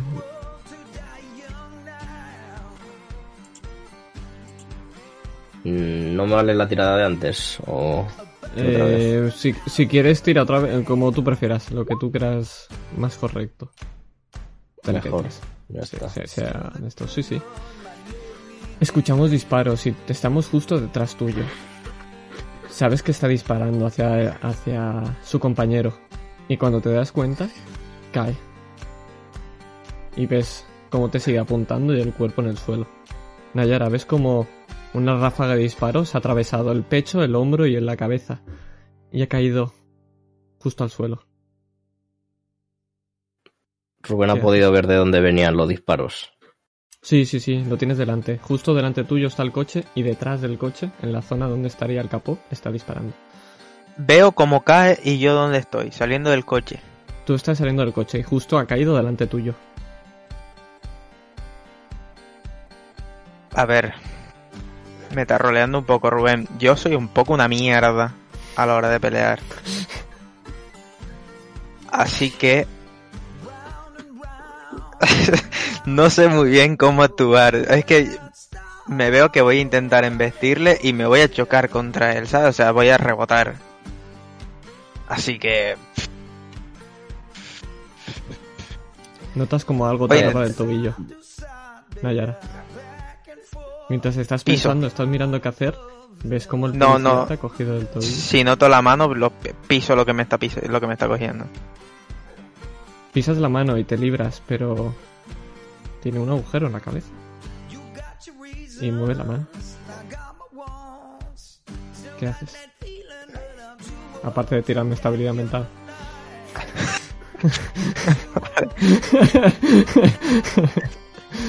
Eh, voy a gritarle a Rubén. Dios, me cago en 10. Vale. Tírame un de un de 3. Eh, voy. Roll. Y lo que toque, pues te, te lo restas. En estabilidad mental, en las casillas te las tachas. ¿Qué haces? Le voy a gritar a Rubén que corra, que no hay manera de matarlo. Y hacia los coches, Nayara. para donde más coches hayan. Me da eh, igual para donde sea. Si es para la ciudad, para la ciudad, y si es para el otro lado, para el otro lado. Para donde más coches hayan. Rubén, Sí. cuando miras, ves que los coches, hay coches que están avanzando por un lateral lejos, pero justo delante vuestro se han chocado dos coches, se están pitando y algunos están reculando hacia atrás. Lo que puedes ver en ese pequeño espacio de coches entre que reculan y los que se han chocado, como hay una pequeña salida que va hacia debajo del puente. Pero está lejos, tendrás que correr mucho. Utilicemos los coches como escudos para escondernos, para que no nos, para que no nos dé. Mm, Vamos, vamos. Eh, ¿Me da tiempo a coger la pistola de que tiene el policía? Eh, puedes hacerlo, pero te arriesgas a que te pegue otro tiro, tú eliges. Mm, está en el suelo, ¿no? Este ¿Está en el policía. suelo? El, el El- que el- está en el suelo, sí. Eh, Pero eh, este no tiene la policía, este no tiene la pistola en la mano. El Perdón, ángulo este que no. tiene le, El- le robó, la, robó la pistola al que está en el suelo, obviamente, no al que la tiene en la mano. Sí, no, el que está en la mano lo tienes lejos. Ese es el que te va a disparar si lo haces. Vale, quiero decir, este está en el suelo, su ángulo le permite dispararme, ¿no? el que está en el otro lado del coche, disparándote hasta ahora, sí. Te puede Vale. disparar perfectamente. Agarro a Nayara y, y salimos corriendo. Vale. ¿Tenéis alguna habilidad rollo atletismo para correr o algo así? Yo, Yo no. Tendré Yo- o algo así. Si antes de salir el policía que estaba cogiendo a Rubén ya está en el suelo, bueno, y aunque no, habré cogido mi mochila entonces. La mochila la llevo, ¿vale? Vale, eso significa que vas a tardar más en salir porque tienes que entrar, coger la mochila y volver a salir. Me parece perfecto. Vale. En ese tiempo, ¿qué haces, Rubén? Porque puedes salir corriendo o ¿qué haces? Eh, lo que hace Rubén es coger a Nayara del brazo y sacarla corriendo. De hecho, no le da tiempo ni a coger la mochila. Sí, Y sí, me da po- tiempo.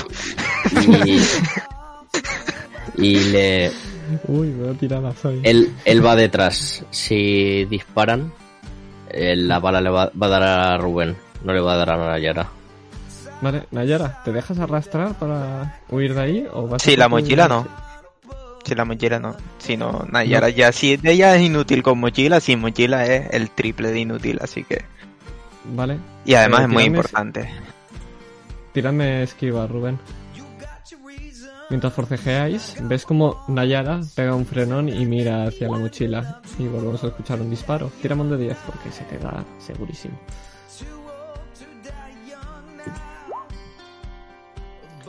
Y cuando lo hace Nayara, ves como salpica un poco la sangre de un pequeño golpe que le ha dado en el hombro. Ha sido un disparo superficial, pero ves la sangre como le cae.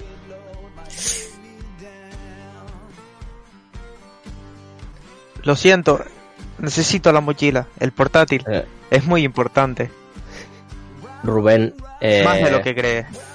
gruñendo como un perro, coge a Nayara en brazos y empieza a sprintar. La coge como una Vale, pues ahora sí tengo la mochila. No si tengo la mochila, sí. Me dejo Si llevar. tienes la Levanto hasta las manos con la mochila. co- Cogida. La cosa es que tienes que ir a por la mochila. Esto todavía no ha ocurrido. Es decir, tienes que Pero ir a por la estaba mochila. al lado del coche. Estás al lado del coche, sí. Pero te ha cogido Rubén. Y, la mochila estaba en la puerta del ¿Cómo, coche. cómo lucháis? ¿Cómo lucháis? por, porque salgan las cosas, ¿eh? Tira, tira de ti y tú has dicho que no. Sigues en la puerta. Tienes que coger la mochila y volver a tal. El tiempo pero suficiente la- para la cumplir toda mochila la está cerca de la puerta. Sí, Me sí, tiene no, que dar tiempo por huevo. Son segundos, Pero, pero es, la- es lo que hay. La- Quieres tu mochila, te, te llevas un disparo, es lo que tiene. Coge la mochila. Pero ya se lo llevó primero. Rubén, obligas a Nayara a llevártela. ¿Qué haces? Eh, la cojo eh, justo cuando está cogiendo la mochila agarrándola del asa. La, la cojo en brazos y me la llevo. Vale, Rubén vemos cómo sale disparado. Y vemos como esas bolitas de papel se caen por encima del suelo. Y vemos como la lluvia las va disolviendo, las va abriendo. Pero vemos como desde esa pequeña bolita, cómo va corriendo el policía detrás vuestro. Y se vuelve a escuchar un disparo.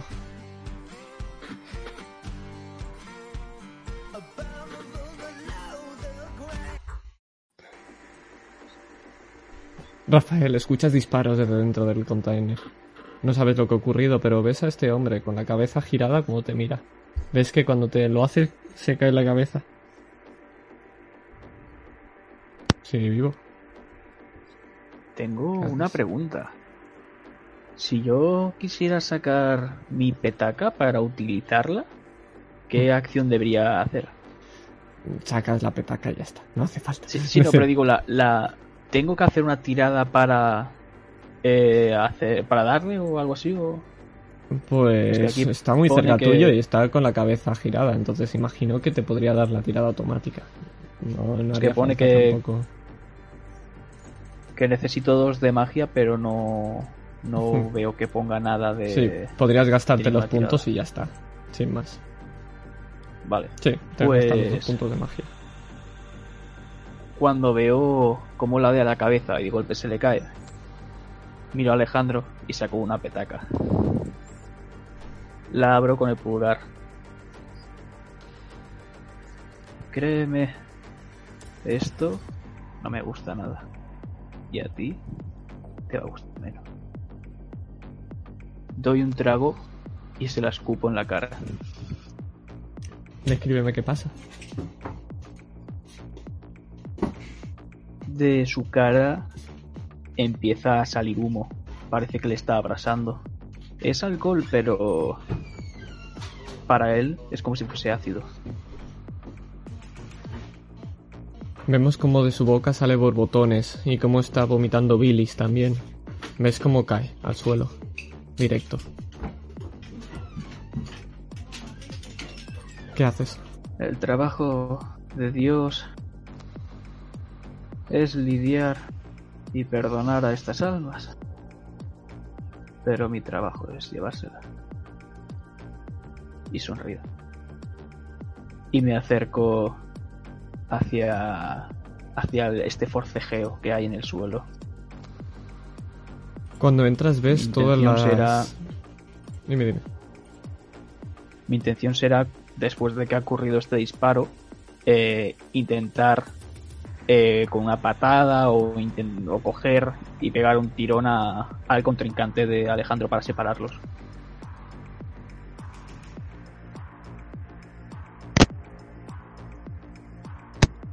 Eh, se te ha muteado.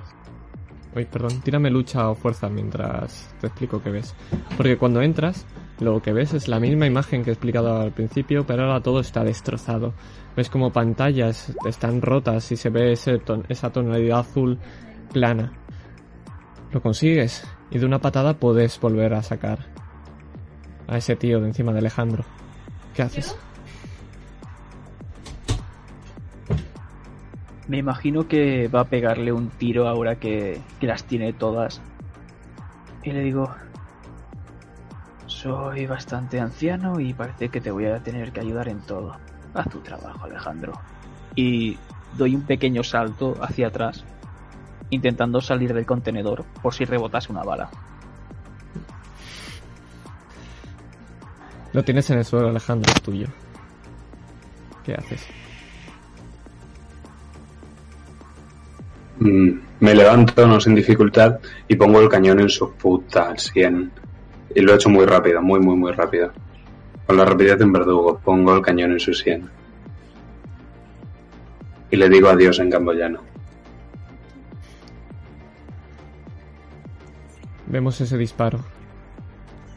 Lo escuchamos como vuelve a retumbar. Y por un segundo nos volvemos a ir de ahí.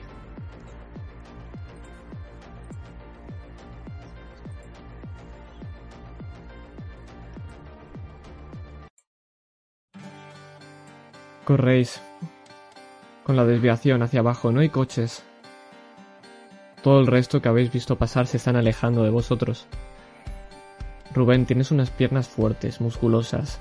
No te cuesta absolutamente nada arrastrar a Naya- a Nayara y si quieres, llevarla encima. Pero ves que el policía también. Y es algo que no es normal porque te está alcanzando. Quizás porque Nayara es más pesada de lo que pensabas. O es porque ese policía corre más que tú. No lo sabes. Pero sigues los disparos. ¿Qué hacéis? Eh, una pregunta, porque no he entendido muy bien. ¿Hay coches o no hay nadie? O sea, estamos corriendo solo los tres. Estáis corriendo con una desviación hacia abajo, en donde no hay nadie. Tenéis en la pista libre. Vale. Es decir, que gritar ayuda, ayuda no me va a servir de nada. Puedes intentarlo. ¿Cómo de desesperada estás, Nayara? Eh, desesperada.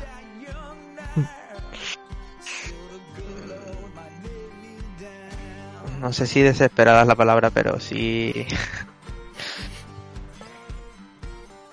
Es que tampoco es preocupada. No sé. Con, con miedo, diría. Bastante miedo de que le pase algo a Rubén. Porque sé que a mí al final me querían para algo. Pero a Rubén no. Cuando. Cuando has hablado con, con Andar estos últimos días, te ha dicho cosas muy raras. Te ha dicho que huyas, que los dejes todos atrás. Pero otra cosa que te ha dicho es que ordénales que paren y pararán.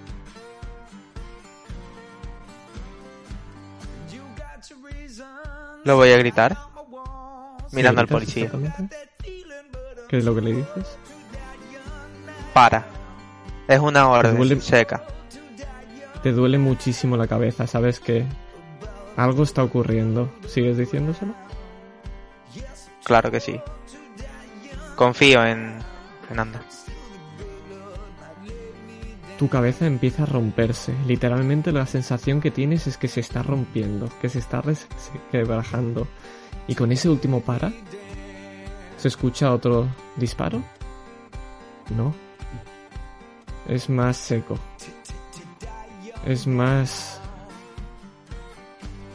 silencioso. Y escuchas como un cuerpo cae. Sigues corriendo cuando eches la mirada atrás. Y lo que puedes ver es un cuerpo sin cabeza porque ha explotado. Y a ti te duele muchísimo la cabeza, Nayara. Estoy gritando muchísimo. Rubén, me estoy agarrando la cabeza mientras grito como nunca me habías oído gritar.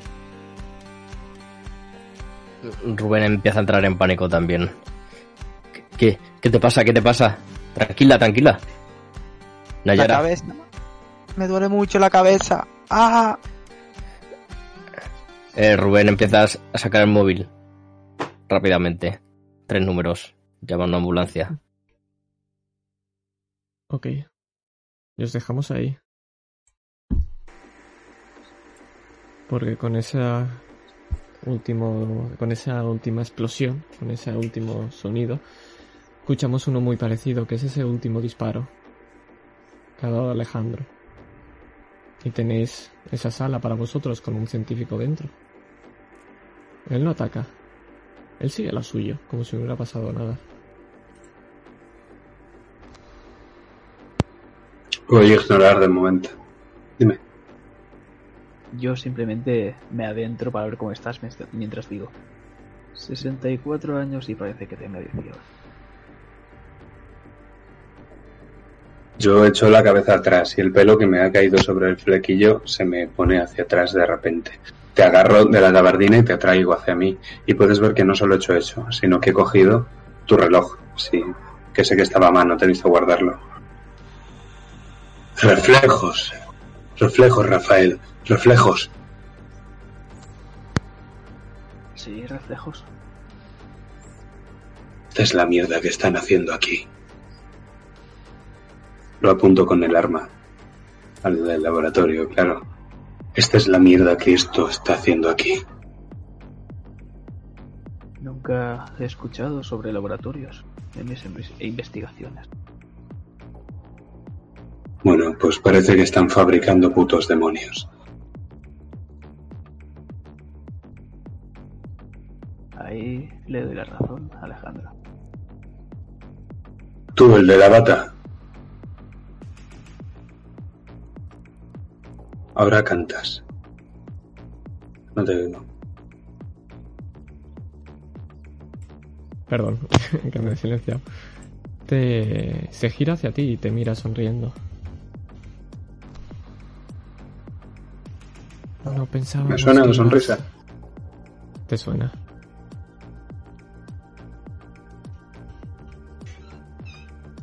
No pensábamos que ibas a llegar tan rápido aquí. Eso lo hace más interesante. Saco la estampita de, de Santo Tomás y me acerco y se la pongo en la frente. ¿Ves cómo se agacha? ¿Qué, qué queréis saber? Está disfrutando de lo que está ocurriendo.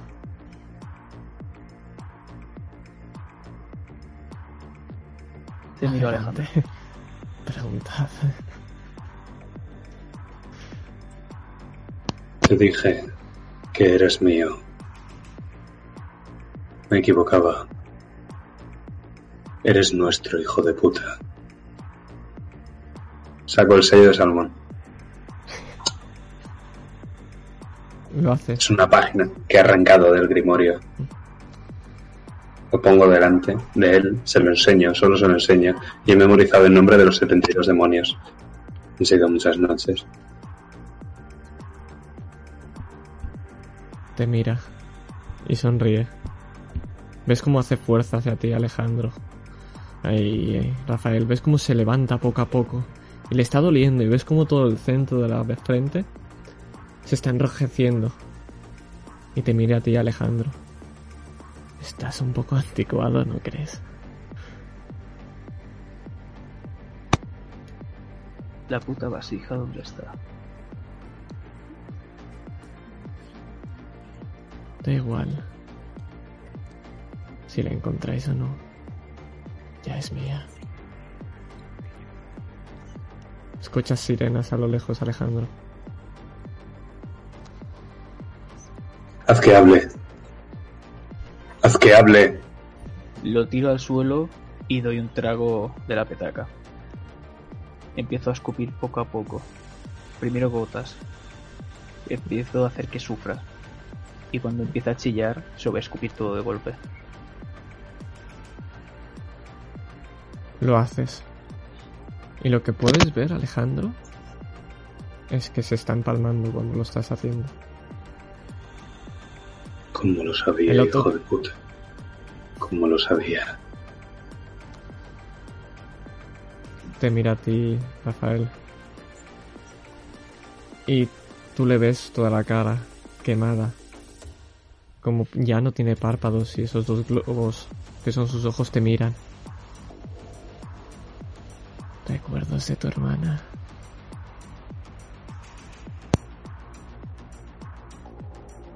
Recuerdos de Dios. Y le piso la cabeza.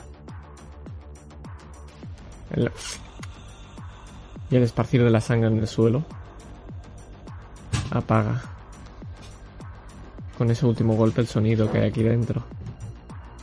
Pero escucháis el de las sirenas cada vez más cerca.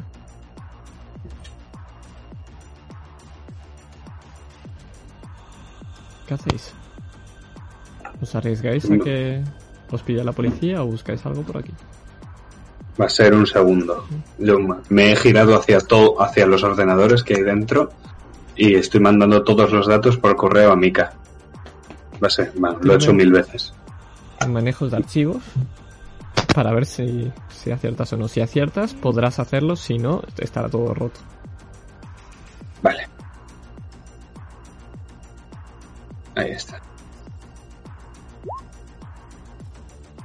Fallo. Está todo roto. Vas a hacerlo y cuando lo haces empiezas a teclear uno de los ordenadores, ves como esa pantalla que parpadeaba, deja de hacerlo y se pone en negro. Veo un agujero de bala en la pantalla. Mierda. Nos vamos. Hago así con un montón de frascos. Los echo en la gabardina. Hago un saco, un petate. ¡Nos vamos! Yo ya estaba esperando fuera, Alejandro. Corro hacia el coche. Corres hacia el coche, pero de ahí es donde provienen las sirenas. Y vamos a ver cómo está la policía registrando tu coche. Y ves al comisario, a lo lejos. Y lo que vamos a hacer es dirigirnos a él.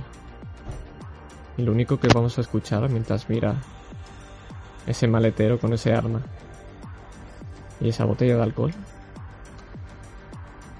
¿Qué mierda estás haciendo, Alejandro? Fin de la sesión.